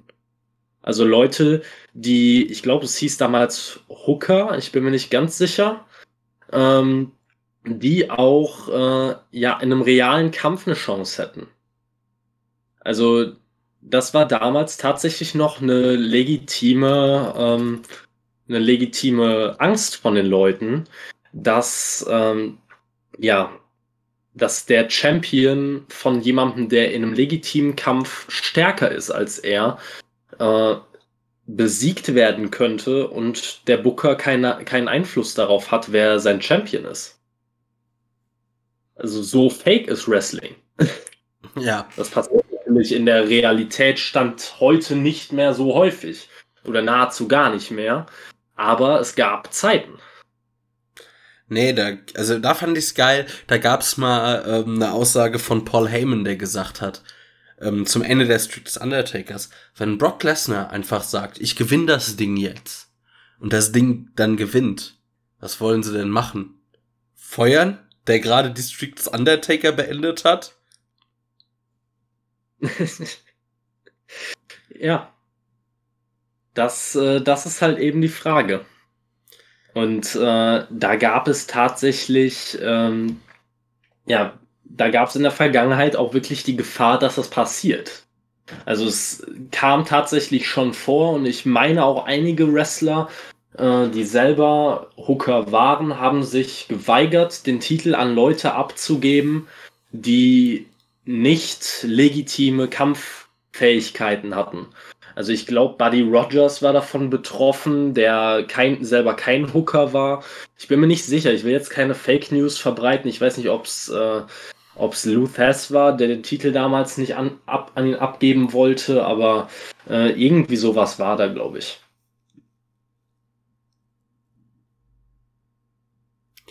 Ja, das, da bin ich tatsächlich, also es ist ja, da sind wir ja wirklich im, wann sind, in welcher Zeit sind wir denn da? 70er, 80er, da bin ich tatsächlich äh, raus. Mir fällt nur noch ein modernes Beispiel dafür dann ein, dass zum Beispiel äh, bei Victory Road 2011, das war, dass äh, Sting einen ziemlich äh, ledierten, also auf irgendwel also unter irgendwelchen Substanzen stehenden Jeff Hardy sich in einen Scorpion Death äh, Drop gepackt hat und einfach das Cover durchgezogen hat. Und du siehst, äh, Jeff Hardy, ja, so, also ist vielleicht auch ausgekickt, aber so richtig raus kam er nicht und damit war das Ding dann ganz schnell beendet.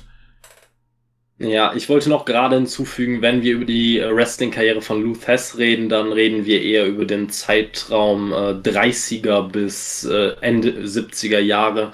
Der Mann hat, glaube ich, auch in, ja, ich sehe es hier gerade 1990, hatte, glaube ich, noch ein Match bestritten als alter Mann. Also ich glaube, der war da wirklich äh, Mitte 70 oder so, aber ähm, seine wirkliche Karriere war 30er bis 70er Jahre. Und da äh, auch wenn es sich für uns jetzt heute lange oder weit weg anfühlt, ähm, das sind ja auch, also die 70er Jahre, ich weiß es gar nicht, vielleicht auch noch ein bisschen davor, das dürften die Anfänge der WWWF gewesen sein, also Vorgänger der WWE heutzutage. Ähm, das greift alles ineinander über und auch mit der Vergangenheit, da kannst du halt einfach nicht davon reden, dass Wrestling in irgendeiner Weise fake ist.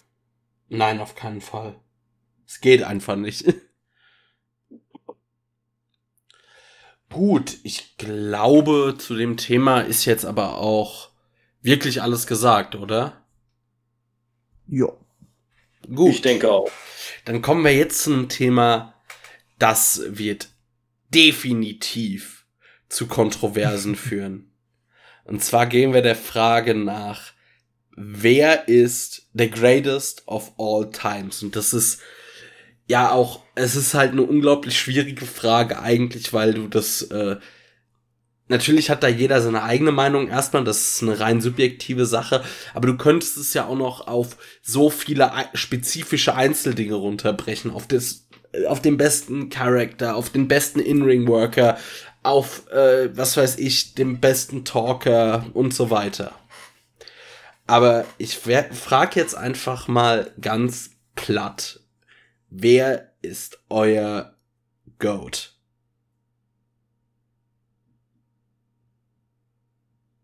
Ja, das ist eine sehr interessante Frage. Ich glaube, ähm, jetzt hier direkt einen Namen zu nennen, dann gibt's direkt mal den größten Shitstorm aller Zeiten. Aber äh, das ist halt auch eine Generationssache. Ich meine, ich habe zum Beispiel nicht viele Eddie Guerrero Matches gesehen äh, oder sonstige etwas ältere Kandidaten, die man da eher reinpackt. Ähm, deswegen kann ich mir jetzt auch nicht hier rausnehmen, dann solche Namen zu nennen, wenn ich halt wirklich kaum was davon gesehen habe. Ich muss ja sagen, ich bin relativ viel mit CM Punk aufgewachsen, weil das halt die aktivste WWE-Zeit von mir war. Ähm, das war so mein erstes großes, ja, sag ich mal, meine erste große Attraktion, warum ich das Programm überhaupt gucke. Davor war es so ein bisschen Rey Mysterio, wo ich noch so ein kleiner Bub war. Ähm, aber ja, das, das allgemein zu beantworten ist halt super schwer. Da sind, wie du schon sagtest, so viele Faktoren, die da eine Rolle spielen. Ähm, Promo-Work, In-Ring-Work, Charisma. Also da spielen ganz viele Faktoren äh, eine Rolle. Und ähm, ich kann jeden verstehen, der dann eher auf einen Eddie Guerrero zurückgreift. Oder dann aber auch die Leute, die sagen, ja, warum nicht auch Kenny Omega, ne? Also In-Ring-Work, glaube ich, kann ihn niemand abstreiten. Charisma ist vielleicht ein bisschen polarisierend. Aber ähm, ja, er, er hat auf jeden Fall, ähm, um, um ein Zitat aus meinem Freundeskreis zu nennen, ähm, mehr Charisma als ein Scorpio Sky, denn meine Badewanne hat mehr Charisma als Scorpio Sky. ähm, ja, also da gibt es auf jeden Fall einige. Mir, also ich schwank gerade zwischen. Eigentlich tendiere ich schon eher zu Omega, weil ich weiß, dass Punk nicht der größte Worker im Ring war. Der war natürlich trotzdem gut, aber durch seinen äh, Charakter, seine Promos hat er halt eine ganze Generation geprägt. Schwierig. Also ich schwank echt zwischen Omega und Punk und das ist super subjektiv, möchte ich nur mal sagen, denn eine objektive Einschätzung kann ich beim besten Willen nicht, Willen nicht liefern, aber ich lasse euch jetzt erstmal eure Kandidaten vorlesen. Kevin. Mr. Kennedy. Nein. Jetzt wird's hier langsam, aber echt wild. Jetzt wird's mir richtig wild. Nein, das war jetzt. Äh ich wollte einfach mal so einen wilden Pick raushauen. Nein. Lebt eigentlich Mr. Kennedy noch? Oder Mr. Anderson? Bitte? Ob der gute Mann noch lebt, frage ich mich gerade. Ich denke ja. Ruf ihn an und äh, wenn er abnimmt, dann wird er noch leben. Also ich glaube, den kannst du inzwischen für einen Hunderter für einen Kindergeburtstag bucken. Baumarkteröffnung. ähm, nee, also es ist natürlich schon eine schwierige Angelegenheit. Äh, Dennis hat das schon richtig gesagt, es ist halt sehr generationsabhängig. Ne? Ich meine, ich könnte jetzt auch Leute in Ring äh, oder ja, Leute da einfach mal in den Raum werfen, wie äh, einen Ric Flair, den man natürlich teilweise auch selber noch mitbekommen hat. Oder einen Hulk Hogan, wo man sich auch viele Sachen in der Vergangenheit angeschaut hat wenn man jetzt nicht rein nach In-Ring-Work geht. Ähm, oder Leute, die ich gerade schon erwähnt habe, die, die ich aber nur aus einzelnen YouTube-Matches kenne, wie ein Buddy Rogers, ein Bruno Sammartino, Lou Thesz, äh, oder wenn man ganz zurück an die Anfänge geht, dann Frank Gotch oder ein äh, George Hackenschmidt. Ähm, also es ist kaum möglich, da einen wirklichen Goat zu nennen. Ähm, ich gehe da auch eher weniger, wenn ich ehrlich bin, nach, äh, nach In-Ring-Work, sondern ich finde einfach, dass Charisma in dem Zusammenhang schon das Wichtigste ist. Natürlich sollte das In-Ring-Work irgendwo stimmen. Aber ich brauche jetzt nicht zwingend jemanden, der 60-minütige Ironman-Matches auf die Matte zaubern kann, äh, bei denen ich nachher sage, okay, ich wusste, ich weiß nicht mehr, was er nach 10 Minuten noch gemacht hat in dem Match und kann mich nur noch an die Endsequenz erinnern. Ähm, da ist jetzt auch nicht, ist für mich jetzt auch nicht so wahnsinnig wichtig. Ich gehe da mehr nach äh, der Erscheinung, nach äh, Promo-Ability, äh, Charisma und da muss ich halt sagen, ist für mich jemand, den du nicht toppen kannst. Dieser Mann hat für mich eine Ausstrahlung wie kaum ein anderer Mensch überhaupt. Punkt ist The Rock. Also für mich geht nicht viel mehr als The Rock einfach. Äh, den Mann könntest du für mich auch in, der müsste nicht mal in einem Ring ein Match bestreiten. Der könnte auch in Match, der könnte sich auch in den Ring setzen und Ukulele spielen und ich würde sagen, das ist der greatest of all time. Ähm, also ich bin auch Fan von Edge gewesen. Edge hat meine ganze, ganze Kindheit quasi geprägt und ist mein persönlicher Lieblingswrestler aller Zeiten. Ähm, und Stand jetzt bin ich ein großer Fan von Cody Rhodes, aber ich würde nie behaupten, dass diese Leute die Goats sind. Deswegen, ich würde tatsächlich äh, The Rock sagen. Ja, also ich muss jetzt dann einfach mal kurz mich outen. Mich holt The Rock nicht ab. Ich finde irgendwie, ich oh. weiß, ja, ich, ich oute mich da gerade mal. Ich finde The Rock, klar kann der unterhaltsam sein, aber dieses extreme Charisma fühle ich nicht. Leute, ich gucke gerade in den Schubladen nach. Hat einer einen Strick für mich? Das ist schon auf jeden Fall aber, eine wilde These. Ja, das ist ja auch, aber das ist ja rein subjektiv. Ich möchte überhaupt ja, nicht sagen, dass äh, The Rock einer der besten am Mic und ein großartiger Wrestler, das will ich äh, überhaupt, das kann ich gar nicht abstreiten und das erkenne ich auch an. Aber mich hat's persönlich nie abgeholt. Aber jetzt, äh, mein Goat, ähm, der kommt dich dann holen, wenn das mit dem Strick geklappt haben sollte, Kevin. Ja gut, dann äh, weiß ich auch, wer es ist. Und da kann man, glaube ich, auch, äh, also da würde ich, äh, den kann ich gut akzeptieren als Goat, ja. Also bei einer Sache lasse ich mich auf gar keine Diskussion ein. Der beste Character und das best mit das beste Character Work, was es im Wrestling je gab. Und äh, ich glaube, es gibt wenig Leute, die K-Fape so gelebt haben. Und das ist der Undertaker. Und also ich finde, da kommen dann viele Sachen dazu. Also was so eine Präsenz angeht und auch ein ja, Charisma, das halt natürlich ganz anders aufgebaut wird, eher dadurch, dass der Mann eben so gut wie gar nicht gesprochen hat.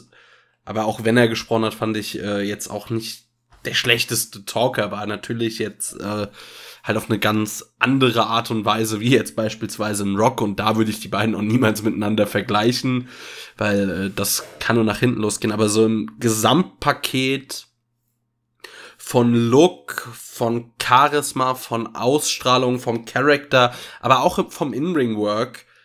Äh, jetzt, da muss man dann vielleicht auch ein bisschen so die Karrierejahre äh, unterteilen, aber ich sag mal in seiner Prime der Undertaker.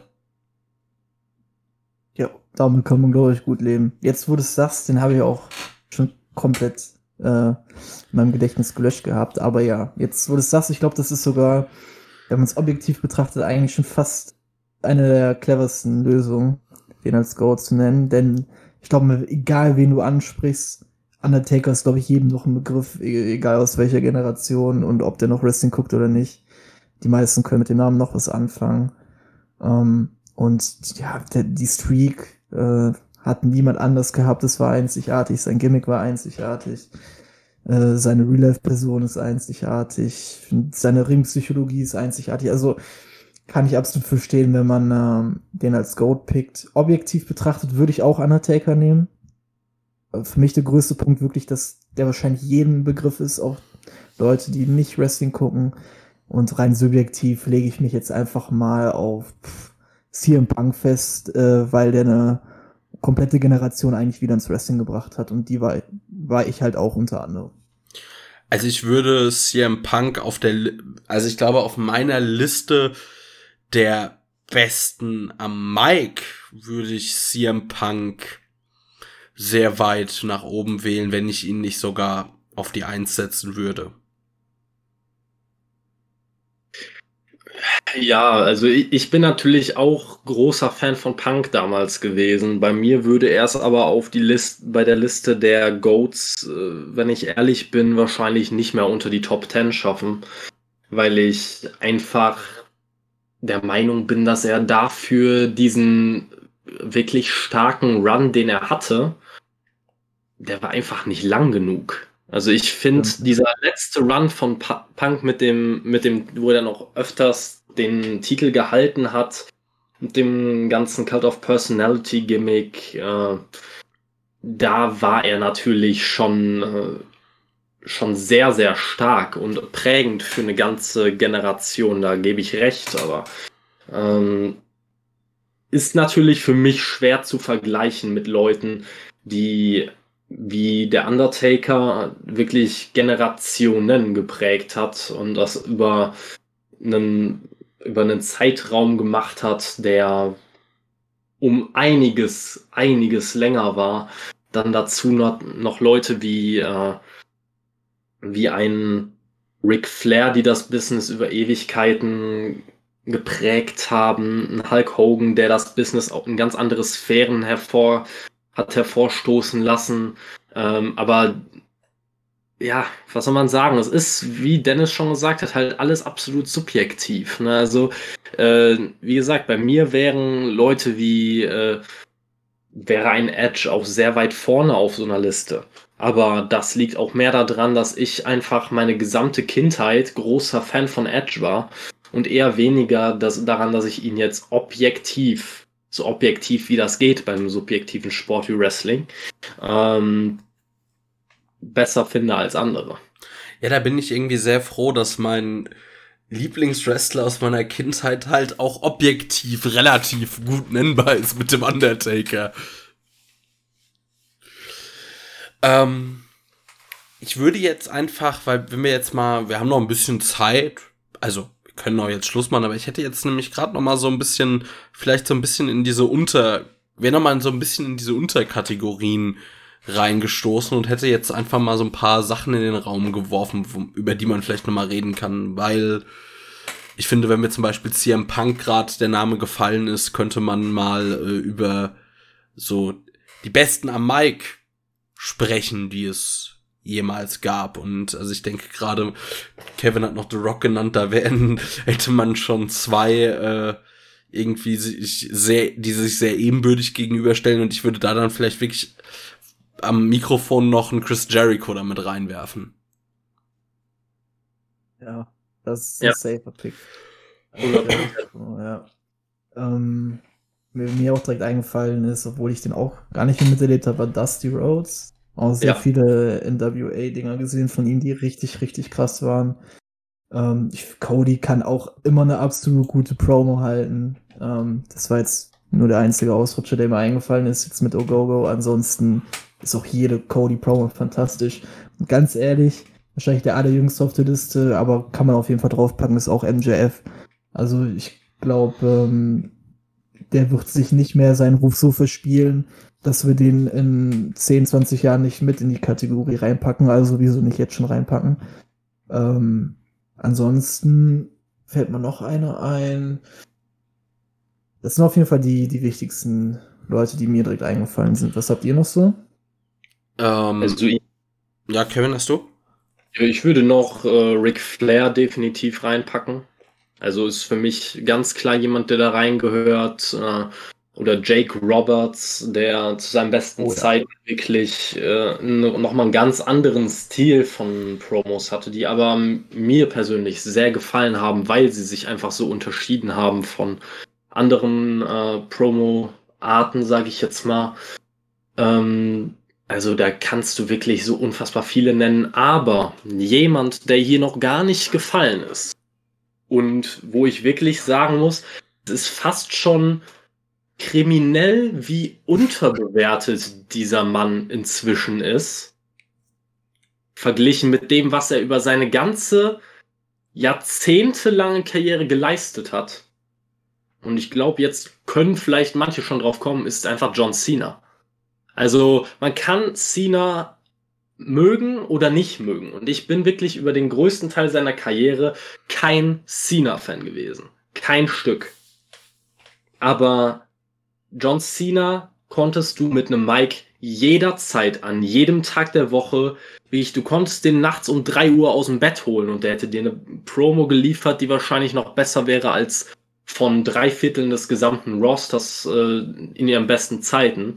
Also Cena ist ein wahnsinnig guter Talker und ähm, ich liebe es bis heute auch, mir die äh, Promo-Duelle damals zwischen John Cena und Roman Reigns anzugucken. Weil das Cena, schon. ja, Cena hat Reigns damals dermaßen vorgeführt im Ring, was äh, Promability anging. Also das war das war schon, da hat man gesehen, das eine ist ein Meister seines Handwerks und das andere ist jemand, der da noch ordentlich Nachholbedarf hat. Ähm, und deswegen finde ich einfach, dass Cena auf diese Liste aber mal zu 100% drauf gehört. Ich hätte noch zwei Leute, die auch zusammen, finde ich, im letzten Jahr eins der besten Segmente bei AW hatten und die finde ich vielleicht äh, da, naja, unterbewertet will ich nicht sagen, aber ich glaube, über die wir irgendwann auch sagen können, dass es zwei ganz, ganz große am Mikrofon waren. Ähm, der eine noch ein bisschen mehr als der andere. Das eine ist John Moxley, der ich, wie ich finde, ähm, drei Viertel seines Charakters aktuell einfach über sein Micwork und über seine Promos und Vignetten einfach sehr gut aufbauen und halten kann. Ja. Und das andere, den ich einfach auch für ein Gott am Mikrofon halte, ist Eddie Kingston. Ja.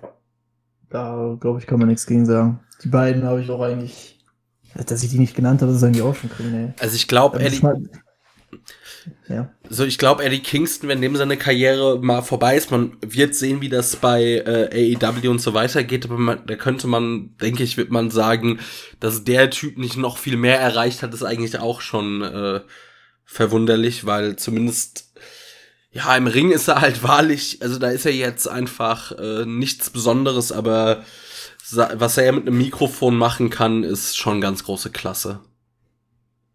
Ja, definitiv. Der Typ ist halt einfach real. Ne? Also ich glaube, es gibt keine so eine authentische Promo halten kann wie er, weil man es ihm halt absolut abkauft. Den gleichen Stil fährt ja Moxley auch. Ähm, eine, einer, der mir noch eingefallen ist aus etwas älterer Zeit, das wäre dann auch aber der einzige, der mir noch eingefallen ist, wäre Rowdy Roddy Piper. Ähm, der gehört für mich auch noch in die Liste. Ähm, ansonsten, glaube ich, haben wir soweit eigentlich alle auf der Liste stehen, die da auch hingehören. Ähm, aber wenn ihr euch auf, wenn ihr euch eine Promo denn aussuchen müsstet, von wem würdet ihr die denn gerne hören?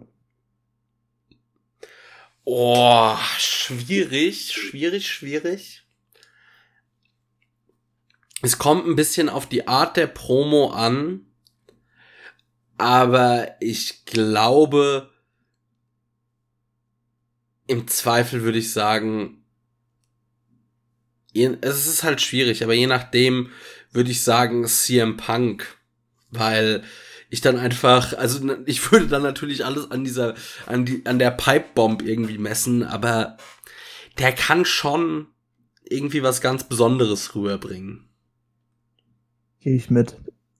Äh, Bei mir, also erstmal möchte ich noch zwei Namen kurz in den Raum werfen, weil die mir einfach noch in den Kopf gekommen sind, bevor uns nachher nämlich irgendwelche äh, Leute vorwerfen, dass wir Namen vergessen haben. Äh, man kann natürlich jetzt noch Leute wie Kevin Owens nennen oder wie einen äh, Samoa Joe. Da gibt es so viele Möglichkeiten.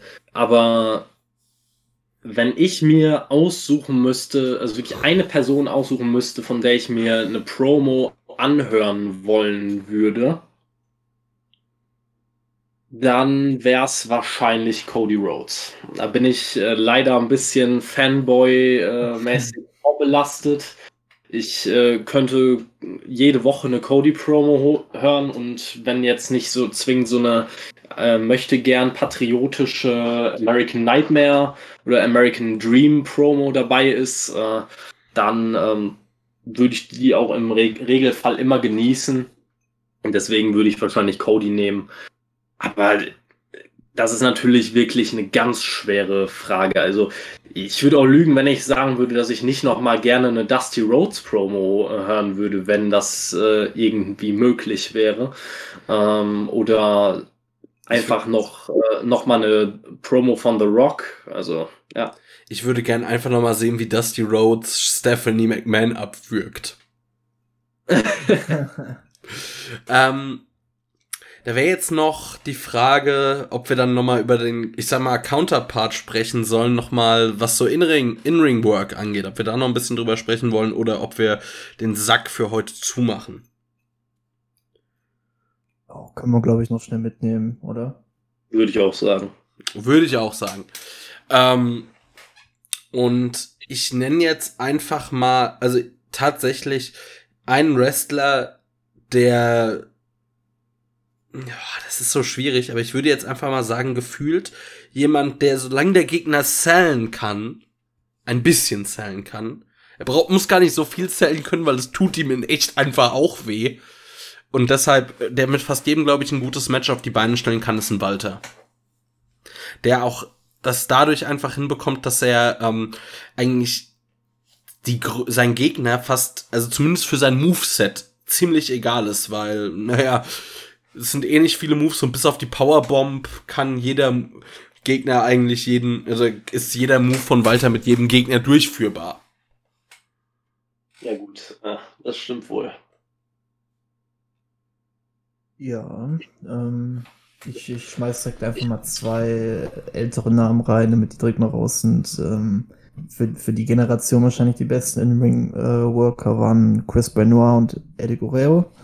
Ich glaube, da gibt's glaube ich, äh, keinen Widerspruch. Ansonsten, Ja, dann müssen denkt man natürlich auch gerne direkt an die äh, Omega gegen Okada-Matches, wenn man jetzt eher an ja, etwas äh, jüngeren Zeiten denkt, vor allem New Japan, die ja dann eher für ihre längeren ähm, storylastigen Matches bekannt sind.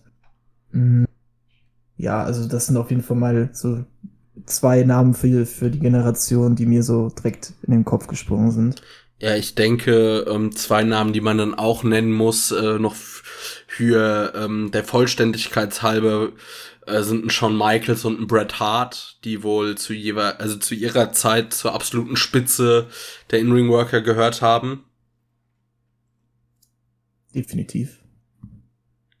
Ich schmeiß mal einfach einen Namen in, äh, wieder in den Raum, der jetzt für mich persönlich nicht der beste In-Ring-Worker aller Zeiten ist, aber ich habe schon von einigen gehört, dass er es ist oder war, besser gesagt, weil der Mann leider jetzt schon fast zehn Jahre tot ist, und zwar Mitsuharu Misawa.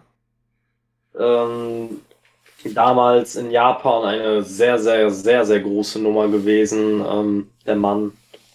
Ähm, ich kann da leider gar nicht zu viel drüber sagen, aber ich habe mir einige Clips von ihm angeguckt und er war schon im Ring eine absolute Urgewalt. Das muss man einfach sagen. Also ähm, ich würde grundsätzlich sagen, jemand, der für mich persönlich der beste aller Zeit, der greatest of all time im Ring ist, ist äh, Shawn Michaels, definitiv. Weil ich einfach sagen muss, dass jetzt außerhalb von Edge, wo es halt einfach wieder mal Fa äh, Fanboy-Getue äh, ist von mir, ähm, einfach einer von denjenigen ist, äh, von denen mir große Matches in Erinnerung geblieben sind. Also wenn ich mir alleine nur die Shawn Michaels Matches gegen den Undertaker oder gegen Ric Flair in Erinnerung rufe, mit den wirklich denkwürdigen Momenten, mit diesem Wahnsinns-Storytelling, ähm, und dann sind das wirklich nur, es ist nur die Oberfläche, was Shawn Michaels in seiner Karriere geleistet hat. Also da ist für mich Shawn Michaels äh, definitiv für mich im Ring der beste aller Zeiten. Ähm, Allerdings, wenn man jetzt nach heutigen äh, Wrestlern geht oder heute noch aktiven Wrestlern und mich jemand fragt, nenn mir eine Person, die du äh, gegen oder die mit der du ein Match bestreiten müsstest, ne, um möglichst best, das möglichst beste Match auf die Beine zu stellen, dann würde ich höchstwahrscheinlich sagen Kota Ibushi. Also der Mann, den kannst du mit ich könnte mich jetzt mit Kota Ibushi in den Ring stellen und der würde mit mir ein Vier-Sterne-Match auf die Beine stellen. Und ich habe noch kein Match geliefert, das länger war als eine Drei-Minuten-Sequenz. Ne? Also. und ich bin fest davon überzeugt, dass er mich gecarried kriegen würde. 100 Prozent. Da muss ich auch noch einen Namen nennen, der es auch bei dem zumindest auch dieses Was wäre, wenn relativ gut ausgeschlossen werden kann, weil er eigentlich in fast, also in jeder Promotion, in der er geworkt hat, äh, World Champion war und das sind doch einige und das auch schon über lange Jahre gezeigt hat, dass er liefern kann und eigentlich auch ein sehr komplettes Paket ist und der meiner Meinung nach von den aktuellen oder so in meiner Liste der aktuell besten Worker ganz klar die Eins ist AJ Styles. Ja. Der Mann kann auch mit jedem ein Top-Match abliefern. Wenn er dann noch jemanden hat, der auch gut ist, dann wird's wirklich, dann kommt Magie ins Spiel. Ja, keine Frage. Das ist auch so, also mein absolut, eins der absoluten Dream Matches, auf die ich irgendwie noch spekuliere, solange sie beide noch in der Form dazu sind, wäre einfach einmal AJ Styles gegen Kenny Omega. Das wäre, es könnte wild werden. Ja. Ja, keine Frage. Äh, ich muss dazu auch sagen, äh, ich finde es auch ganz, immer ganz lustig, ähm, in Japan hat sich das inzwischen schon teilweise ist das so ein kleiner, glaube ich, schon so ein bisschen Tradition geworden oder so ein bisschen als Joke, dass die besten Wrestler äh, es sich zur Aufgabe gemacht haben, mit einer Puppe ein Match zu wresteln. Und ich kann wirklich jedem nur empfehlen, sich mal anzugucken, wie Kota Ibushi mit, der, mit einer Puppe ein Match auf die Beine stellt. Also es ist tatsächlich so, dass Kota Ibushi ein wirklich ansehnliches Wrestling-Match mit einer Puppe workt. Dann hast du halt keine Fragen mehr, wie gut dieser Mann ist, ne? Nee, auf keinen Fall. Fragt mal Jim Cornette.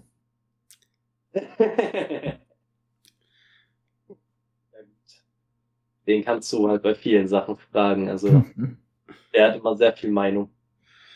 Und du teilst sie doch noch zu teilen. Definitiv. Gut. Ja, gut, aber wirklich, beim In-Ring-Work ist es ja fast noch schlimmer als bei den, bei den Talkern. Da kannst du ja wirklich so viele Leute auflisten. Ich könnte jetzt das halbe New Japan Roster auflisten. Also Tomohiro Ishii ist überragend gut. Äh, Okada haben wir, glaube ich, auch erwähnt kurz. Äh, Naito natürlich auch. Also da gibt es so viele Leute. Also Osprey sowieso. Tanahashi vielleicht noch. Hm? Tanahashi vielleicht noch. Ja, oder, ja. oder äh, bei AEW muss ich natürlich auch noch sagen, äh, ein Jungle Boy ist auf einem guten Weg, auch dahin zu kommen, meiner Meinung nach. Ähm, und wen ich tatsächlich im Ring auch unter, äh, unterbewertet finde, ist äh, ein Cody Rhodes, der auch immer. surprise, surprise. Ja, gut. Aber es ist halt auch tatsächlich so. Also Cody, Cody gegen Dustin Rhodes ist noch immer eines meiner Lieblingsmatches bei AEW aller Zeiten. Und da kann man dann halt, äh, muss man mal überlegen, mit welchen Mitteln diese Leute ein Match auf die Beine gestellt haben. Ne? Ja. Da war kein, kein Wrestler involviert, der vorher bei äh, beim Pro Wrestling äh, bei ja, bei äh, von Dave Meltzer irgendwie in die Top 3 der besten Wrestler der Welt gelistet wurde. Es war äh, tatsächlich quasi Goldust versus Stardust im AEW-Version und das ist ein 5-Sterne-Match geworden. Dann weiß man halt, wie gut diese beiden Leute sind. Ähm, auf jeden Fall. Ich finde generell ähm, muss man da viele Namen könnte man noch aus dem WWE-Roster nennen, die äh, schon auf jeden Fall gezeigt haben, was sie können und aktuell ist irgendwie, ich glaube einfach bei der WWE nicht dürfen, mit zum Beispiel auch einem Seth Rollins. Ja. Die, der, ich sag mal, gefühlt bei der WWE immer mit angezogener Handbremse fährt. Ja, der könnte man wirklich so viele nennen. Also auch das halbe NXT-Roster. Also Johnny Gargano hat schon so geniale Matches bei NXT geliefert. Äh, ich bin großer Pete Dunne-Fan. Tommaso Ciampa. Tommaso Ciampa auch, ja klar. Die Liste ist sehr, sehr lang und ich glaube, egal wie viele wir jetzt noch nennen, irgendwer flippt eh aus da würde ich sagen, halten wir die Liste kurz und haben auch genug Leute noch, können jetzt ein bisschen hier behaupten, was, dass wir ja alle keine Ahnung haben, dass wir Vollidioten sind und äh, weil wir jetzt irgendwen vergessen haben. Macht Sinn. Würde ich auch sagen. Gut. Weil ich denke, das ist jetzt eigentlich doch ein guter Punkt, um hier so langsam Schluss zu machen. Wir haben viele Wrestler genannt, wir haben über vieles gesprochen. Es hat mir sehr viel, also mir hat sehr viel Spaß gemacht. Nochmal vielen Dank äh, an dich, Dennis, dass du dabei warst. Ja, ich habe zu danken. Also war cool mit euch, sehr ulkige Gespräche hier geführt. Ähm, ja, ich hoffe, ich habe mich ganz gut geschlagen. Ihr seid ja schon ein eingespieltes Duo. Ähm, ja, ansonsten äh, gebe geb ich euch direkt die Abmoderation, da muss ich nicht mehr viel dazu sagen. Danke an die ganzen Zuhörer. Äh, wie gesagt, nochmal Twitch Dannyboy2000. Auf Twitter findet ihr mich unter Stindelinio. Ansonsten war es das von meiner Seite erstmal und danke an euch beiden. Ja, also sehr gerne. Gerne auch mal wieder. Und ja, in diesem Sinne, vielen Dank an die ganzen Bekloppten oder an die Bekloppten, die sich das hier bis zum Ende angeguckt haben und jetzt noch keine Mistgabeln oder Fackeln rausgeholt haben. Und ja, ähm, ah, gut, das hätte ich eigentlich beim Housekeeping machen können, dann meist aber bei, jetzt bei denen, die das noch hören. Äh, ich bin übermorgen zu Gast beim Wrestling Talk Radio. Da wird's um Game Changer Wrestlings Ashes to Ashes gehen. Also, wer da Lust hat, ich werde es nochmal erwähnen, wenn das Ganze dann online ist. Aber das kann man vielleicht nochmal so im Hinterkopf behalten. Und ja, Kevin, ich überlasse dir jetzt einfach auch die Abmoderation. Ich habe hier den ganzen Kram so schon moderiert, jetzt kannst du auch nochmal was machen. Ja, ich soll ja auch was für mein Geld kriegen, ne? Also, äh, also äh, ja, Leute. Ähm, war wieder schön mit euch. Bucht Mr. Kennedy für eure nächsten Kindergeburtstage und äh, wir sehen uns dann am Wochenende, vermutlich am Freitag oder Samstag, wieder für die reguläre Ausgabe. Und ich bedanke mich nochmal bei allen, die bis hierhin zugehört haben. Ja, ich denke, wir haben alle Themen mehr als ausführlich behandelt. Äh, Feedback bitte immer gerne an unsere Social Media Kanäle, die äh, Keanu ja auch schon erwähnt hat. Und wir sehen uns. Ciao. Tschö, tschö. Nö.